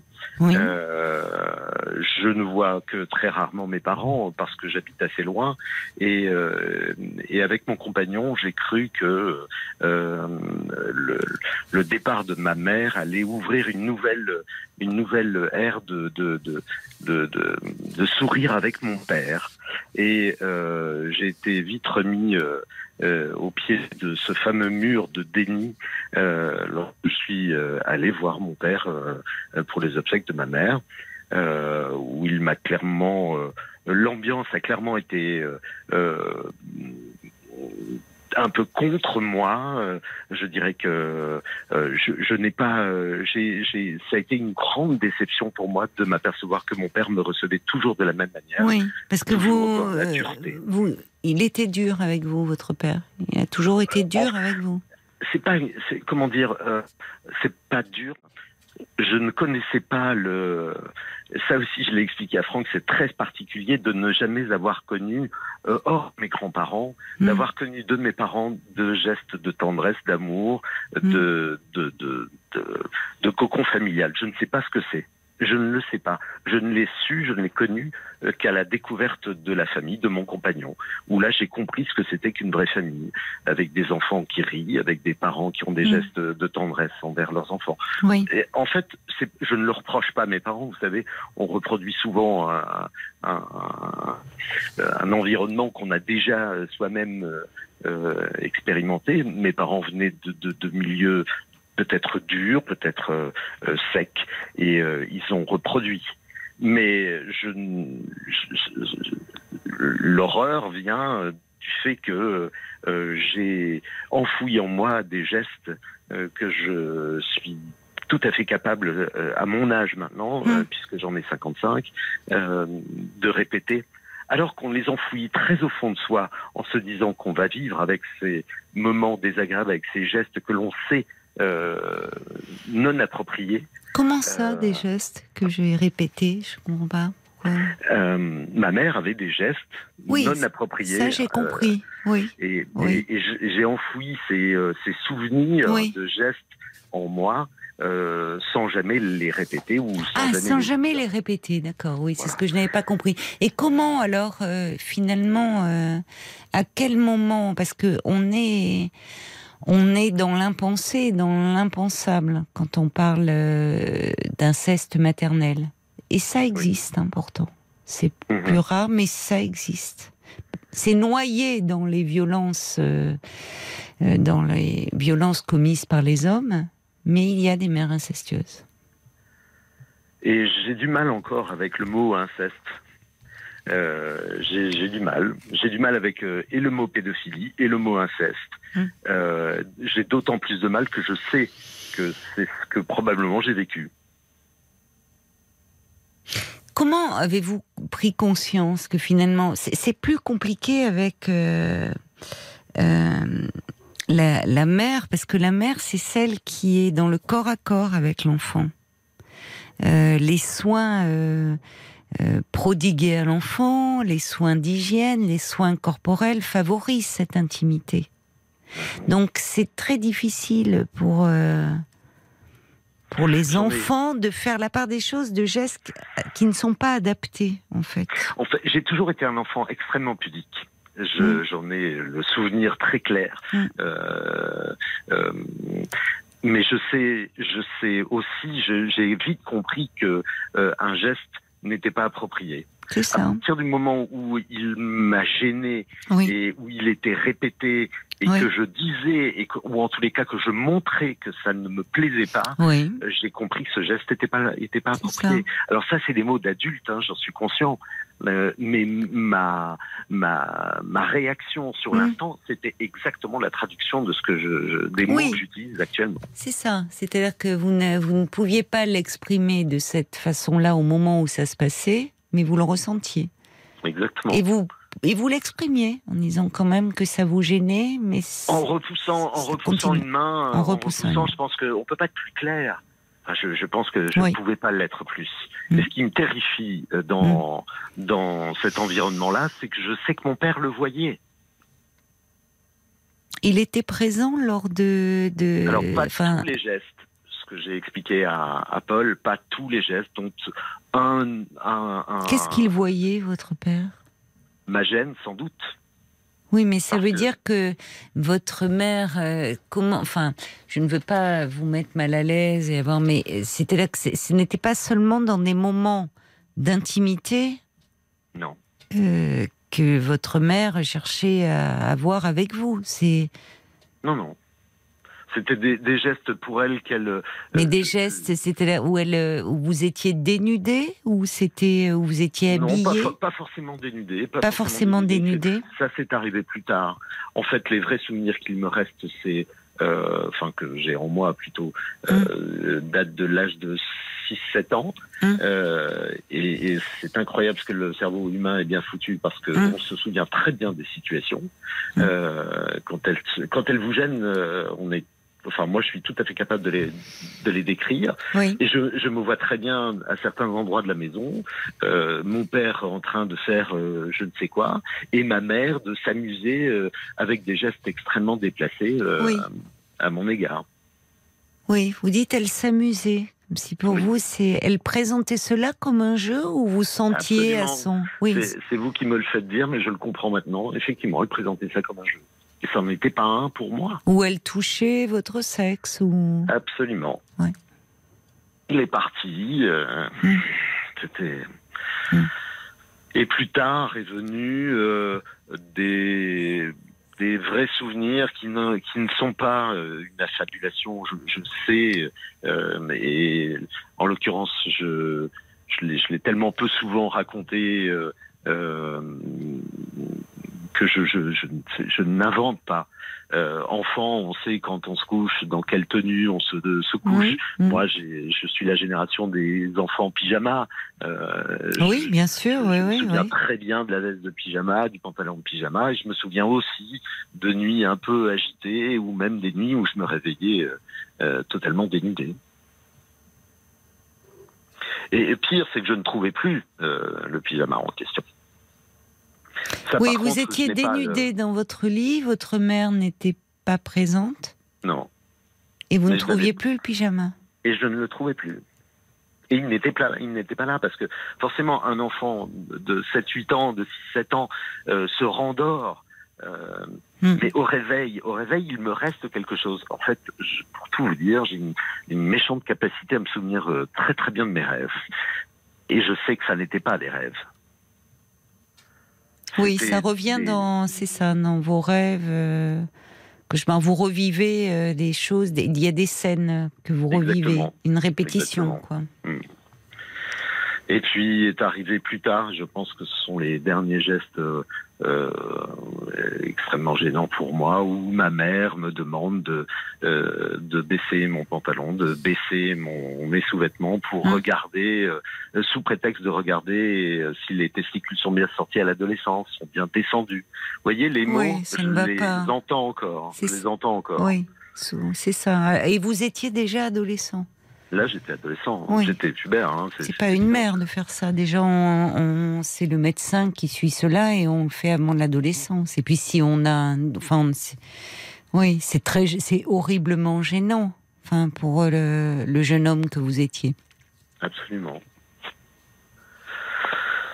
Voilà. Je voulais, je voulais, je voulais franchement être euh, une personne qui, euh, qui peut dire voilà, ce genre de choses arrive aussi.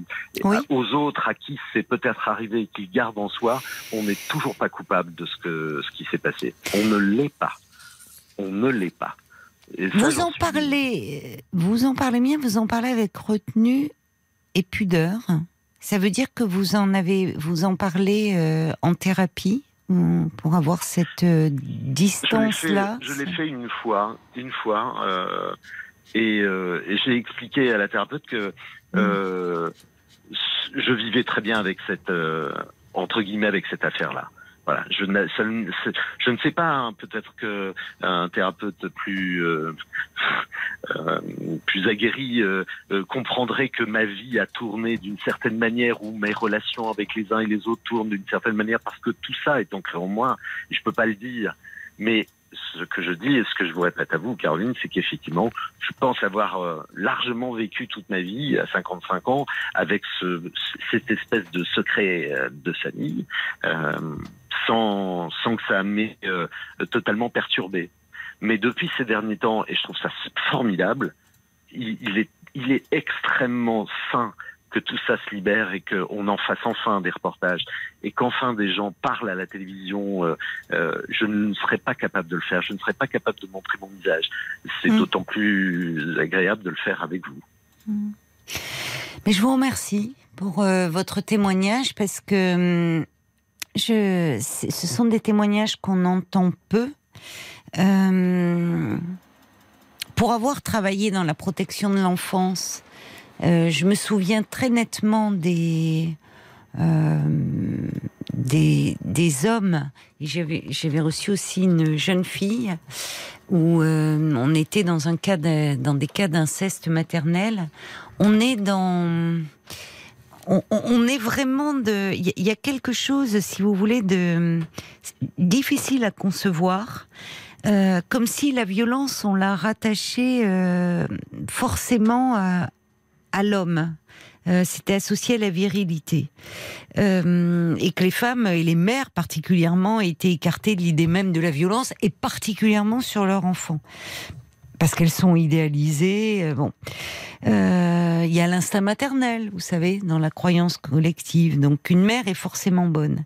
Mais il y a euh, aussi euh, la perversité qui existe chez les, chez les femmes. Et euh, mais c'est comme, en fait, on a du mal à le penser parce que c'est comme si, euh, comment dire, on acceptait un matricide. Vous voyez, il y a quelque chose, c'est tuer la mère, tuer l'image de la mère. mais ça existe. Ça existe et c'est souvent ravageur. Donc je vous écoute attentivement parce que vous me dites que vous vous êtes, euh, vous avez bien vécu avec cela. Alors vous me dites qu'en thérapie vous l'avez abordé une fois, Oui. en disant j'ai bien vécu avec cela et vous n'y êtes pas revenu. Ce qui explique peut-être que votre thérapeute, euh, ça ne veut pas dire qu'elle n'a pas entendu, enfin, il ou elle, homme ou femme, peu importe d'ailleurs son sexe, mais, euh, mais on ne revient pas forcément de.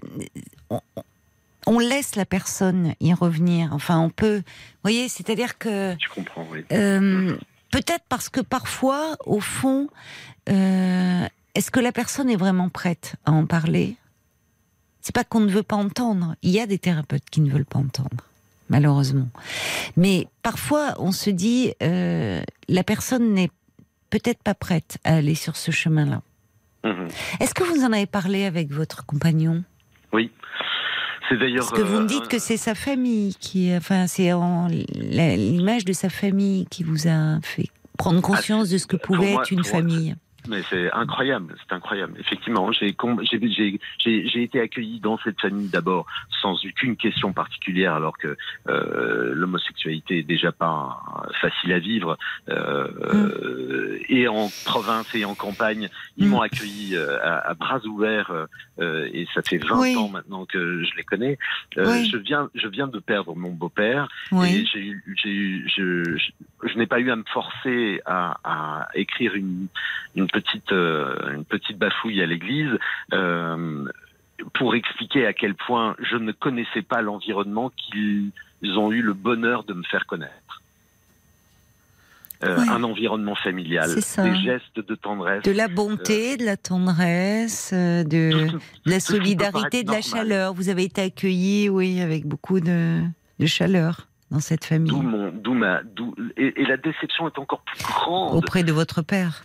Ah mais c'est incroyable, c'est terrible. J'ai dit à mon compagnon il y a quelque temps, je, je- il va forcément se passer encore une fois quelque chose. C'est Et je, et je n'aurais qu'une chose à dire, c'est que je n'ai plus qu'une seule famille, c'est celle de mon compagnon, Hum. et ça s'arrête là. Et je n'en aurai plus de l'autre côté.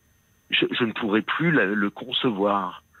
D'autant que ça ne doit pas être comme ça une famille. Ça doit être aimant. Et et et, euh, et on ne peut pas tout passer sur euh, l'éducation et le format qu'on a reproduit. Hum. Pas toujours en tous les cas. Vous avez raison.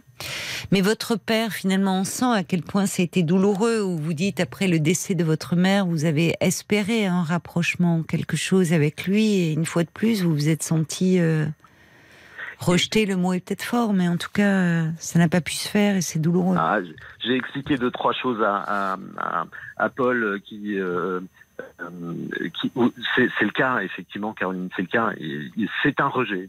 C'est un rejet. Hum. Euh, euh, pendant les quelques jours où j'étais euh, chez mon père avec mon compagnon, euh, j'ai une sœur, ma sœur trouvait que j'étais peu loquace, en tous les cas que je verbalisais pas grand chose sur la situation, et mon compagnon a trouvé le moment idéal pour dire je pense que ton frère a quelque chose à t'expliquer et j'ai eu l'occasion de dire voilà voilà pourquoi voilà comment et pourquoi je suis comme ça avec euh, nos parents pourquoi je suis comme ça avec maman depuis des années et des années et je me suis retrouvé face à un mur de presque de déni Oui, euh, elle, elle a entendu, alors plutôt elle a écouté, elle n'a pas sœur compris. Voilà, pas compris. exactement. Elle a écouté, elle n'a pas compris, et, et, et il faut passer à autre chose.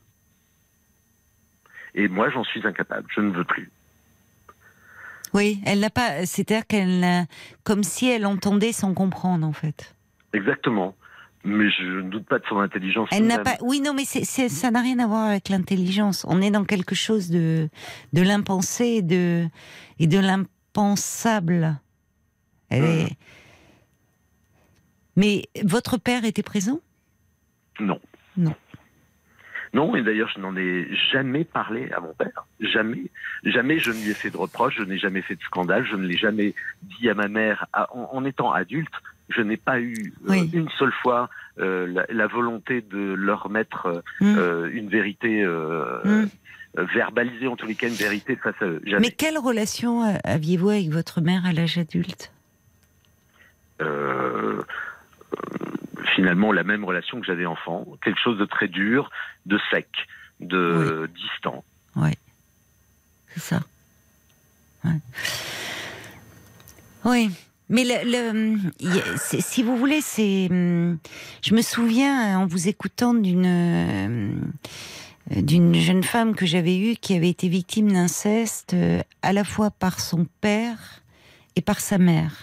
Euh, C'était un couple pervers. euh, euh, et en fait, elle disait que elle avait plus de mal à parler des des violences commises, des violences sexuelles commises par sa mère, en fait, c'est- c'est- de l'agression sexuelle de la part du père, c'était comment dire les choses concret.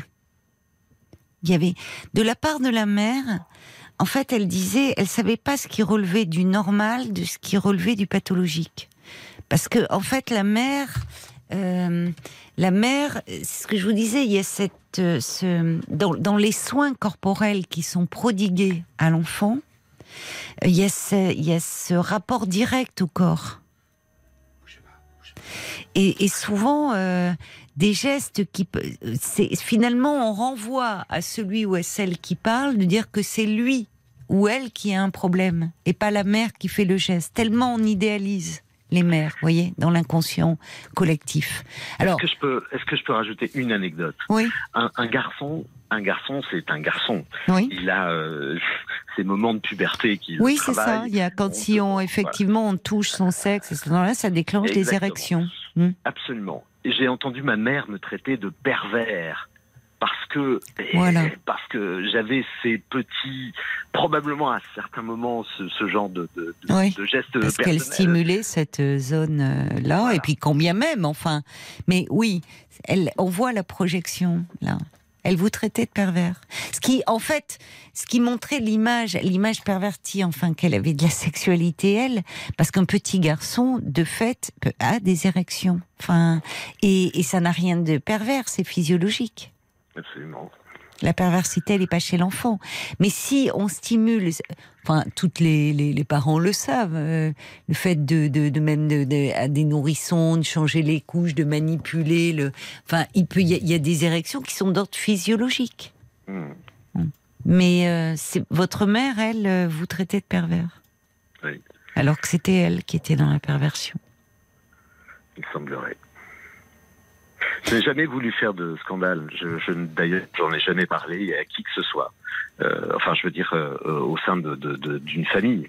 Euh, Il n'y a que mon compagnon qui a été au courant et, et maintenant ma sœur euh, euh, à l'occasion de ce décès. Euh, vous voyez, je veux pas nuire. J'entends. il y a plein de gens comme ça.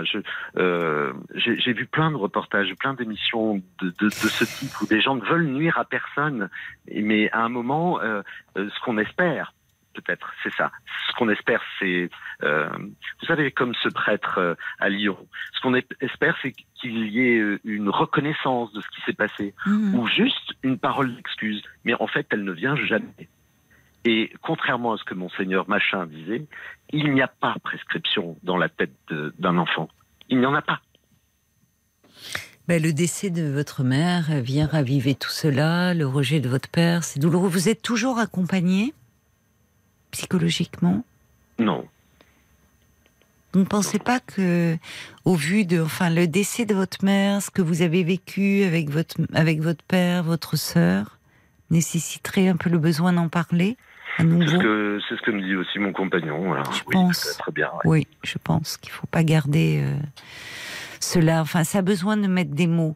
Et je pense que pour vous, c'est important parce que ça ravive, ça réactive euh, beaucoup de choses. Il y a le lien à votre mère, mais il y a le lien à votre père. Euh, je vois d'ailleurs d'habitude quand on aborde ces sujets-là, euh, il y a des réactions Il y, a de, il y a des réactions. Là, je pense, peut-être ceux qui nous écoutent sont un peu sidérés, stupéfaits, comme euh, moi j'ai le souvenir des premières fois où j'ai entendu ces paroles-là, qui sont plus rares mais qui correspondent à une réalité. Il y a déjà dans l'inceste, on est dans l'impensé, dans l'impensable. Quand c'est la mère qui le commet, c'est le tabou des tabous. Comme si c'était, il y a quelque chose, comme si c'était pas possible. Parce que euh, la, mère, je disais, outre l'idéalisation qu'on a autour de, la figure maternelle, il y a aussi l'attachement précoce. L'attachement maternel, c'est le tout premier attachement. Donc le fait que des, des femmes puissent euh, finalement détourner ce lien pour assouvir des, des pulsions perverses, euh, c'est déjà peu exploré, malheureusement, y compris dans les sciences humaines et sociales. Et même si ces femmes sont rares, ça ne veut pas dire que euh, leurs actes n'existent pas. Mais c'est noyé dans le flot des violences masculines, comme si la violence, elle ne pouvait euh, venir que des hommes. Or, il y a des femmes qui commettent des violences sexuelles. Euh, on l'a vu d'ailleurs, euh, enfin, je pense au couple Fourniret. On parle de lui, mais enfin, cette femme, euh, cette femme euh, a permis peut-être aussi chez lui ce passage à l'acte. Ils se sont trouvés dans leur perversité, puisqu'on sait que c'est elle qui, au fond, euh, récupérait les jeunes filles sur la route en les prenant en stop. Euh, et aller les livrer euh, à son mari. Donc euh, la perversité, elle n'est pas seulement, elle n'est pas seulement masculine et, et, bien sûr que des femmes peuvent malheureusement aussi commettre ce genre de violence. Donc je vous remercie d'en avoir parlé ce soir, Franck, parce que c'est difficile à entendre, mais c'est une réalité qui existe. Merci Mais de je, m'avoir moi, je vous encourage euh, quand même. Voyez, votre compagnon vous le dit. Je, je pense au vu de ce que vous traversez. Euh, la- la- le, le décès de votre mère, le fait de, de, de, de voulo- d'avoir voulu vous rapprocher de votre père, euh, d'avoir parlé à votre sœur aussi. C'est pas rien de lever un tel secret. Et le sentiment de ne toujours pas être entendu, c'est douloureux quand même. Ça a besoin, vous, vous élaborez très bien, mais il y a ces rêves qui sont là. Alors tant mieux, parce que les rêves ou les, plutôt les cauchemars, c'est une soupape hein, de sécurité.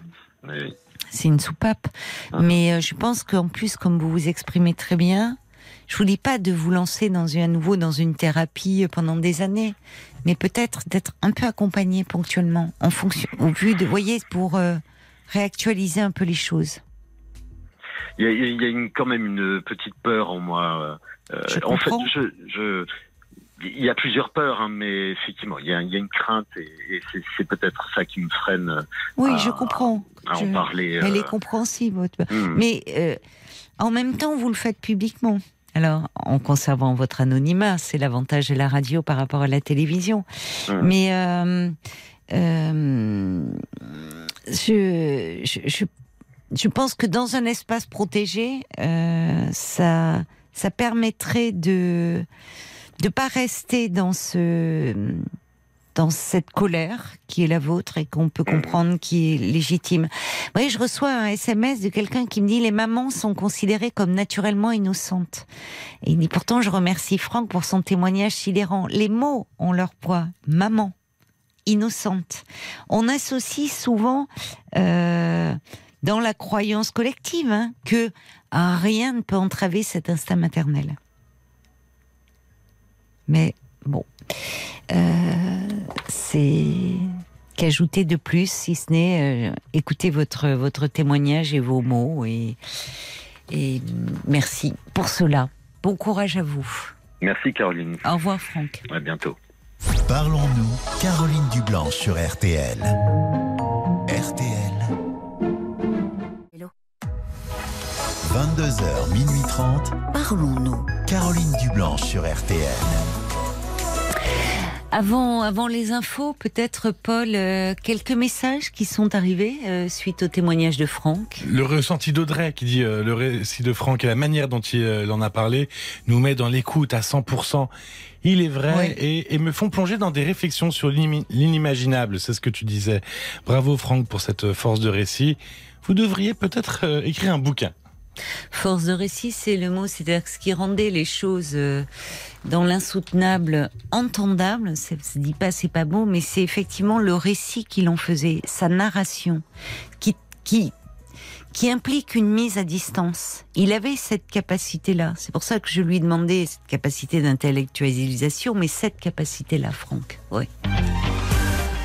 RTL. C'est promis. Jusqu'à minuit 30, Parlons-nous. Caroline Dublanche sur RTL.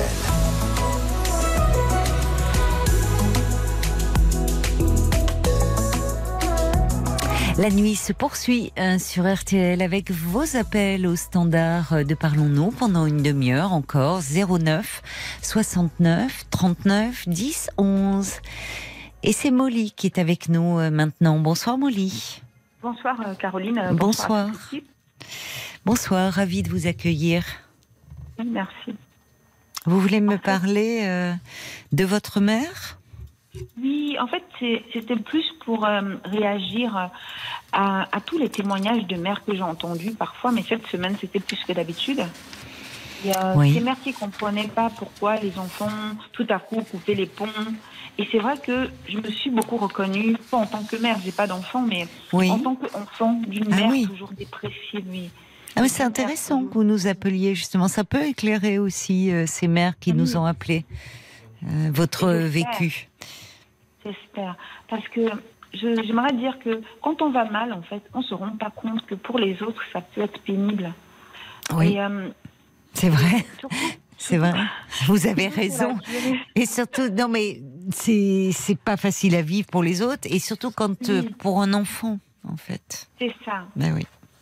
En plus, ce qui était bien au moins pour les, les, les auditrices qui ont appelé, elles au moins essayaient de se faire soigner. Ma mère, elle, euh, euh, à chaque fois, je lui ai dit de, de consulter un médecin traitant pour se faire aider, qui pourrait l'envoyer vers un psy ou elle, Oui. euh, non, elle n'a pas besoin de ça, quoi. Vous voyez? Oui. Vous dites qu'elle a toujours été dépressive, votre mère. Toujours. Vous l'avez toujours mais- connue, vous. Oui. Mm. J'étais trop jeune en fait pour comprendre que c'était ça, mais c'est Ben qu'en oui. grandissant, je me rends compte que ma mère a toujours été dépressive. Oui, Et, vous euh, avez raison. Quand vous étiez enfant, euh, vous c'était votre maman, euh, vous connaissiez pas autre chose, donc mais.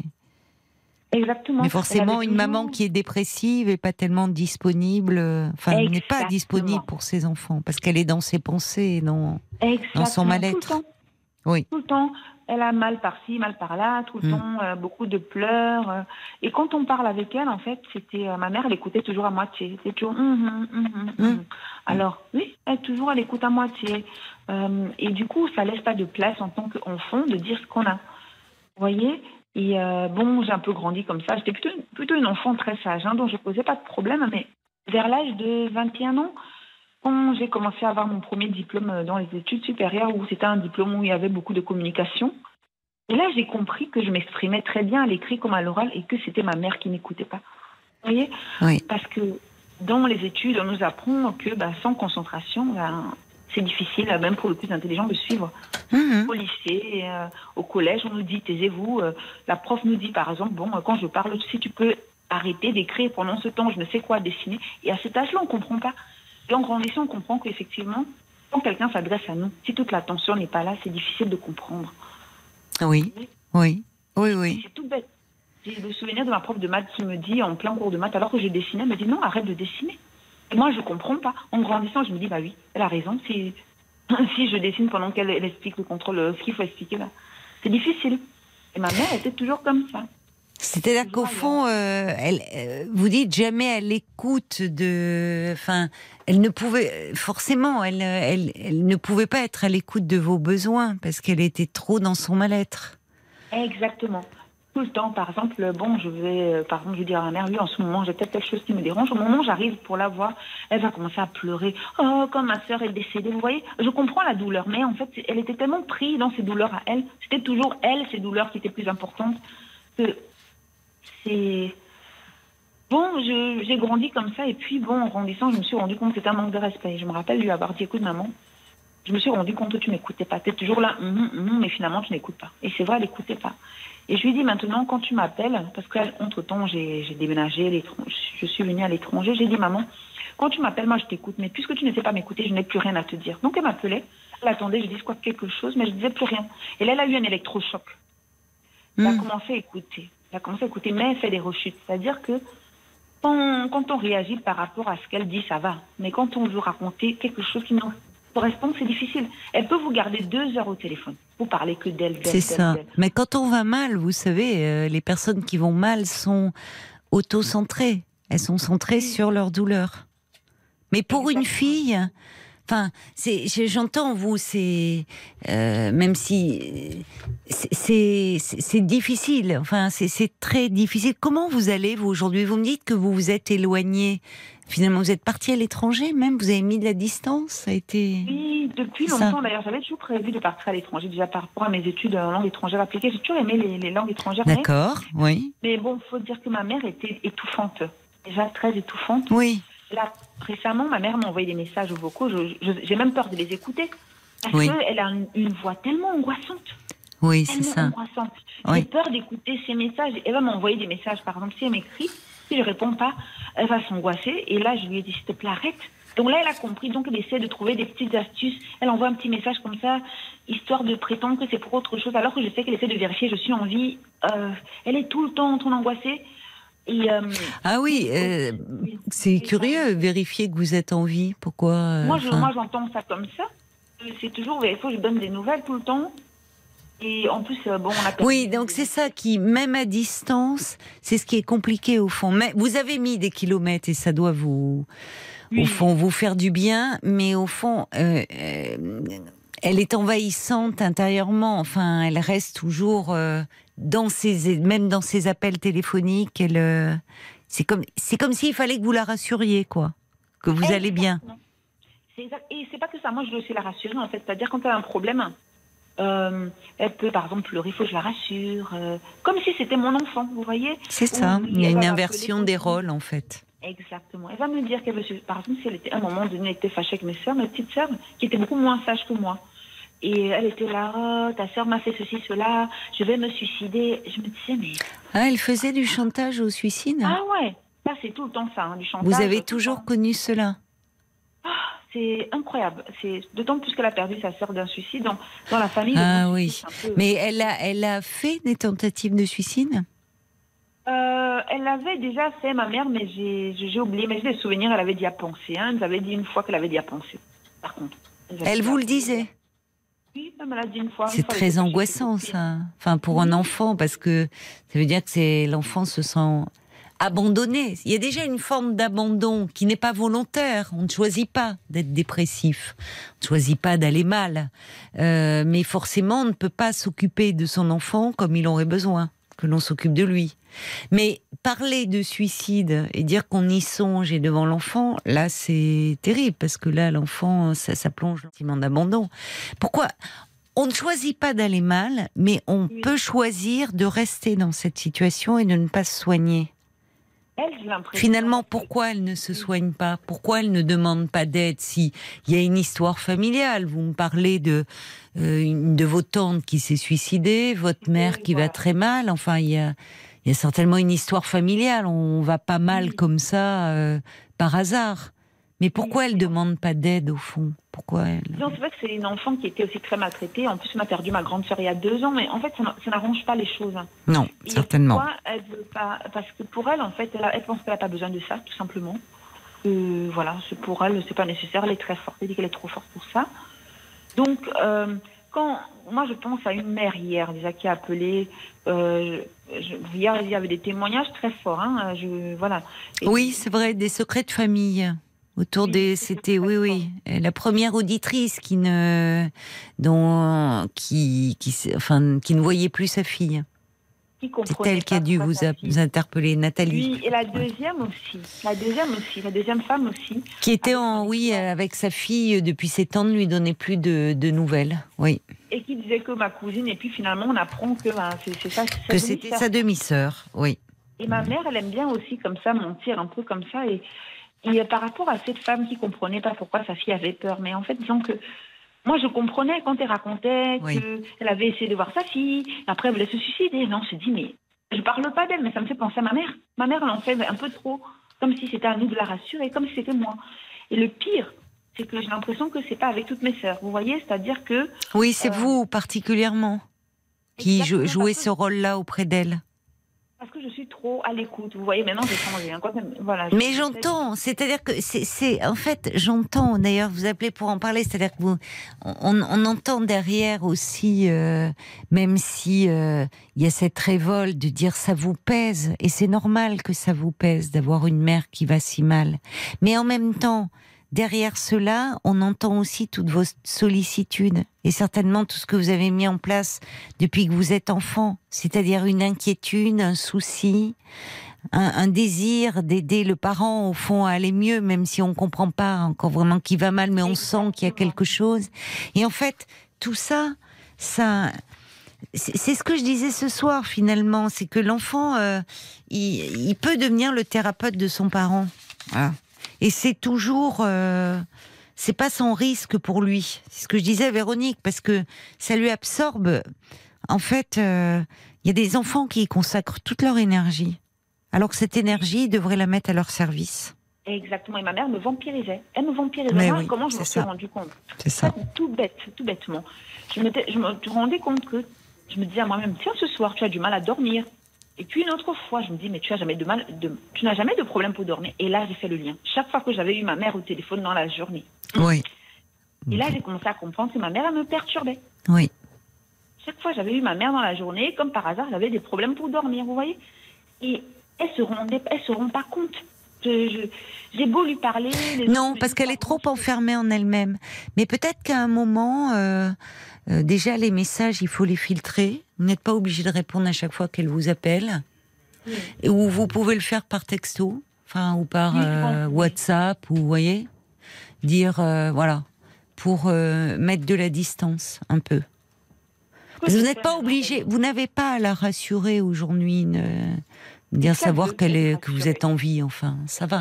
Elle veut tout le temps être rassurée. Je comprends pas. Parfois, je me dis. Non, je et vous pouvez lui dire peut-être gentiment mais fermement, écoute, maman, soigne-toi, ça m'aiderait, euh, ça me ferait du bien, ça m'aiderait à me sentir mieux. Oui, j'imagine que vous lui avez beaucoup dit. Mais dire à ce moment-là, vous ne répondez plus. Enfin, vous ne répondez plus. Vous espacez les messages ou vous répondez par SMS. Du coup, je fais, je réponds plus à d'ailleurs parce que les appels, comme elle sait que je télétravaille, elle sait que je peux pas répondre, donc elle m'a envoyé beaucoup de vocaux.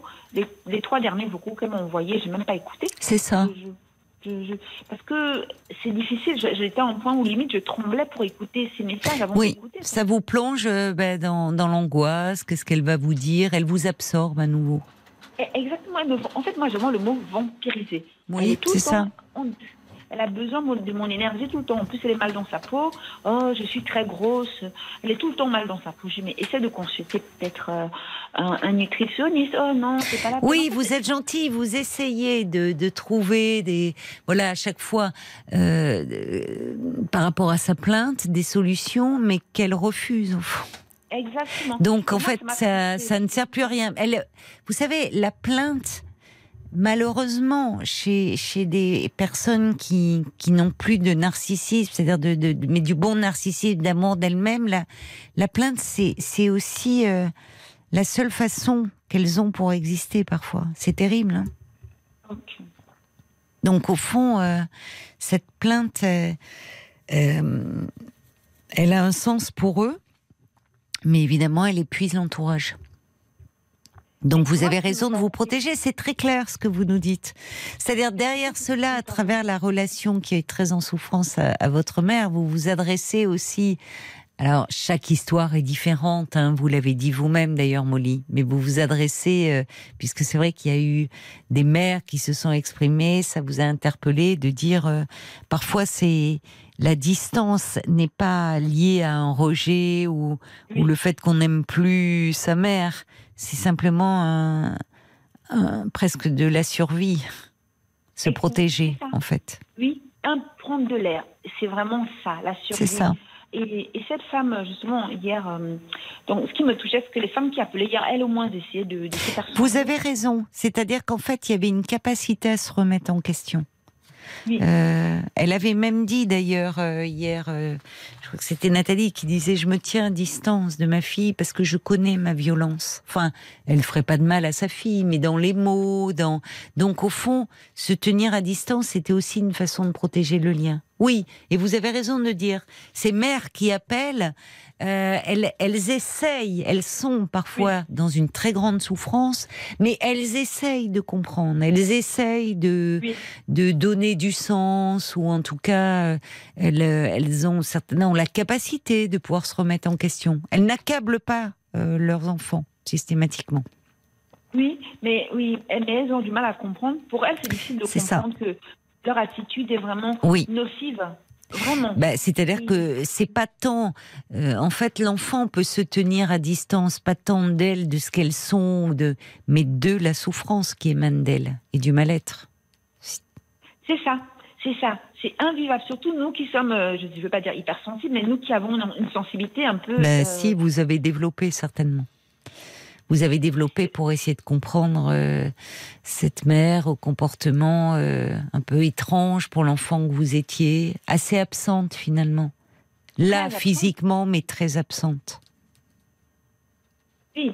Et justement, hier aussi, il y avait une histoire euh, qui m'avait frappée d'ailleurs. Euh, par rapport à la dame qui appelait, par rapport à l'histoire de où elle soupçonnait peut-être euh, sa fille d'avoir d'avoir couché avec son Oui. compagnon. C'est ça. Il y a, ce qui m'a frappé, c'est d'ailleurs c'est au moment où elle dit que son euh, son compagnon avait fait des remarques sur euh, le corps de sa fille. Elle n'a Oui. pas réagi. Ben, Oui. Moi, j'ai fait le, le lien avec ma mère. Pas, où il y a des situations où ma mère pourrait réagir dans la famille, où elle ne dit rien. Vous voyez? Et ça, ça m'a aussi. C'est ça qui m'éloigne. Où nous, on doit dire stop à certaines personnes à la place de ma mère. Et ma mère se rend pas compte que c'est pénible. Euh, je peux donner une situation concrète, par exemple. Oui. euh, je sais pas, moi, mon père, parfois, c'était un peu compliqué. Ou je trouvais que, bon, euh, il n'était pas forcément. euh, il pouvait me manquer de respect. Par exemple, bon, je rentre à la maison. euh, Qu'est-ce que je peux donner comme exemple? Un exemple quelconque où mon père va pas avoir une attitude correcte et ma mère va rien dire. Correct dans quel sens? C'est-à-dire, il était agressif avec vous Mon ou- père, oui, mon père avait une mauvaise, était quelqu'un qui était toujours de mauvaise humeur. Vous voyez, toujours. D'accord. Donc, il vous parlait mal parfois? Oui, oui, oui, Oui. parlait mal, mais et moi je trouvais où il y a des, moi je trouvais que ma mère était censée dire stop. Vous voyez, Juste pour moi c'était à ma mère de dire bon ça va, arrête euh, avec ton comportement, euh, tu casses l'ambiance. Ma mère elle disait jamais rien. Vous voyez, et c'est ça en fait c'est pénible. Mais nous, nous on prend la défense de ma mère. Quand je suis rentrée, je suis Elle est toujours avec votre père? Oui, elle est toujours Oui. avec. Oui. Et moi, je suis rentrée en France euh, il n'y a pas longtemps. Je les vois de temps en temps. Et mon père avait un peu, euh, entre guillemets, monté un peu la tête à mes sœurs contre ma mère. Bon, ça s'est arrangé. Hein. Mais j'ai dit à mon père, ça n'allait pas. Ça, en fait, c'est toujours à moi, comme si j'étais la mère de ma mère. Vous voyez, de recadrer les choses. Hmm. Je suis fatiguée de ça. Je comprends que vous soyez fatigué de cela, euh, Molly, parce que c'est autant d'énergie euh, que vous mettez pas dans, enfin, dans votre vie. Même si heureusement, vous, vous en avez de l'énergie, hein, on entend dans la voix. Vous êtes la Molly qui euh, qui réagit quand Paul Oui. lit des. Ah, c'est vous. Ah bah, je suis contente de mettre une voix et une histoire. Vous réagissez beaucoup, oui, sur ces témoignages-là. Je comprends maintenant pourquoi. Oui, bien sûr que c'est fatigant parce qu'en fait, c'est euh, euh, alors on- bon, c'est vous appeliez un peu en réaction, donc on n'a pas le temps de parler de votre vie, mais euh, c'est-à-dire qu'au fond, c'est la distance avec sa mère pour pour trouver la bonne distance. C'est- pas seulement géographique, ça aide, hein, la distance géographique, moins voir, mais elle doit être aussi intérieure. Parce que sinon, au fond, elle, elle peut rester envahissante. Vous voyez, elle peut Exactement, rester par... Et, et souvent, d'ailleurs, moi je dis, quand il y a des, des relations enfin, difficiles avec des enfants adultes, souvent, quand j'entends de la souffrance, ça peut être chez les pères aussi, mais bon, les relations mère-fille, c'est particulier. Souvent, j'invite à- les personnes à, se faire aider, à consulter déjà pour elles-mêmes, pour essayer d'aller mieux, pour sortir du mal-être et de la souffrance. Parce que pour les enfants, avoir un parent qui va pas bien, c'est lourd. Parce qu'il faut pas croire que c'est, on entend d'ailleurs qu'il y a un manque d'empathie ou que c'est un poids en fait. C'est un poids dans la vie de l'enfant. Un, un parent qui ne va pas bien. Oui. Parce que au fond, l'enfant, euh, même si cette mère, elle vous pèse, elle vous, on sent que vous l'aimez. Oui, c'est ça. Et qu'au fond, bah, de vous, qu'est-ce que vous aimeriez qu'elle puisse enfin accepter de l'aide, se délester de son histoire, de ce du poids qu'elle porte, de voyez, et ça vous permettrait à vous aussi d'aller mieux. Enfin, de vous sentir plus légère. C'est pour ça que j'appelais vraiment pas pour mon histoire, mais pour dire à ces mères que, euh, comment dire, elles se rendent pas compte que parfois c'est des petites choses qui fatiguent les enfants, qui font que les enfants prennent des distances, même si ce sont pas des, ça veut pas dire que c'est des mauvaises mères, c'est que leur mal-être est tellement pénible. Oui. Moi j'entendais les mères hier, moi je me disais mon Dieu au secours, leur voix était tellement angoissante. Enfin, ça m'a fait penser à ma mère. Vraiment, pardonnez-moi, mais Mm. j'entendais comment elles parlaient, euh, Mm. elles avaient même du mal à vous laisser parler. Et je me suis dit mais c'est comme ma mère quoi. Hum, c'est ça. C'est ça, C'est fatigant. Elles se rendent pas compte. C'est pour leur dire vraiment, je suis désolée, c'est pas pour les blesser. Oui, c'est euh, ça. Il ne s'agit pas de dire, vous avez raison, cette expression mauvaise mère qui ne, qui ne veut pas dire grand-chose. Les mères ont été des filles, ont été, voilà, des, euh, elles font ce qu'elles peuvent, mais à un moment, euh, je, je crois que quand il y a un lien qui est en souffrance, c'est-à-dire que là, en fait, c'est, elle, il y a des, hum, finalement, l'adulte, alors on parle des mères, mais ça peut être des pères hein, aussi, peut au fond exiger de l'enfant qu'il se comporte comme le bon père ou la bonne mère qui n'a pas eu. C'est ce que j'entends un peu chez vous. C'est-à-dire que votre mère, elle vous demande implicitement et explicitement de la prendre en charge. C'est-à-dire comme si c'est vous qui deviez la rassurer, la consoler, la réconforter. Donc être à la place de la bonne mère. Et à un moment, elle c'est est pas possible. Ben, c'est pas possible. Oui. Oui, je crois que c'est de dépression. Ma grand-mère était aussi, à la fin de sa vie, très dépressive parce qu'elle buvait beaucoup. Et je me rappelle ouais. que j'appelais ma grand-mère de temps en temps. Et à la fin de sa vie, je n'appelais plus. Et elle m'a demandé, mais pourquoi tu n'appelles plus? Et elle était trop fragile pour que je lui dise que tu me Oui, c'est ça. C'est pas par manque. euh, vous pensiez à elle, mais l'appeler était trop angoissant. J'entends cela. J'entends. C'est très clair ce que vous nous dites, Molly.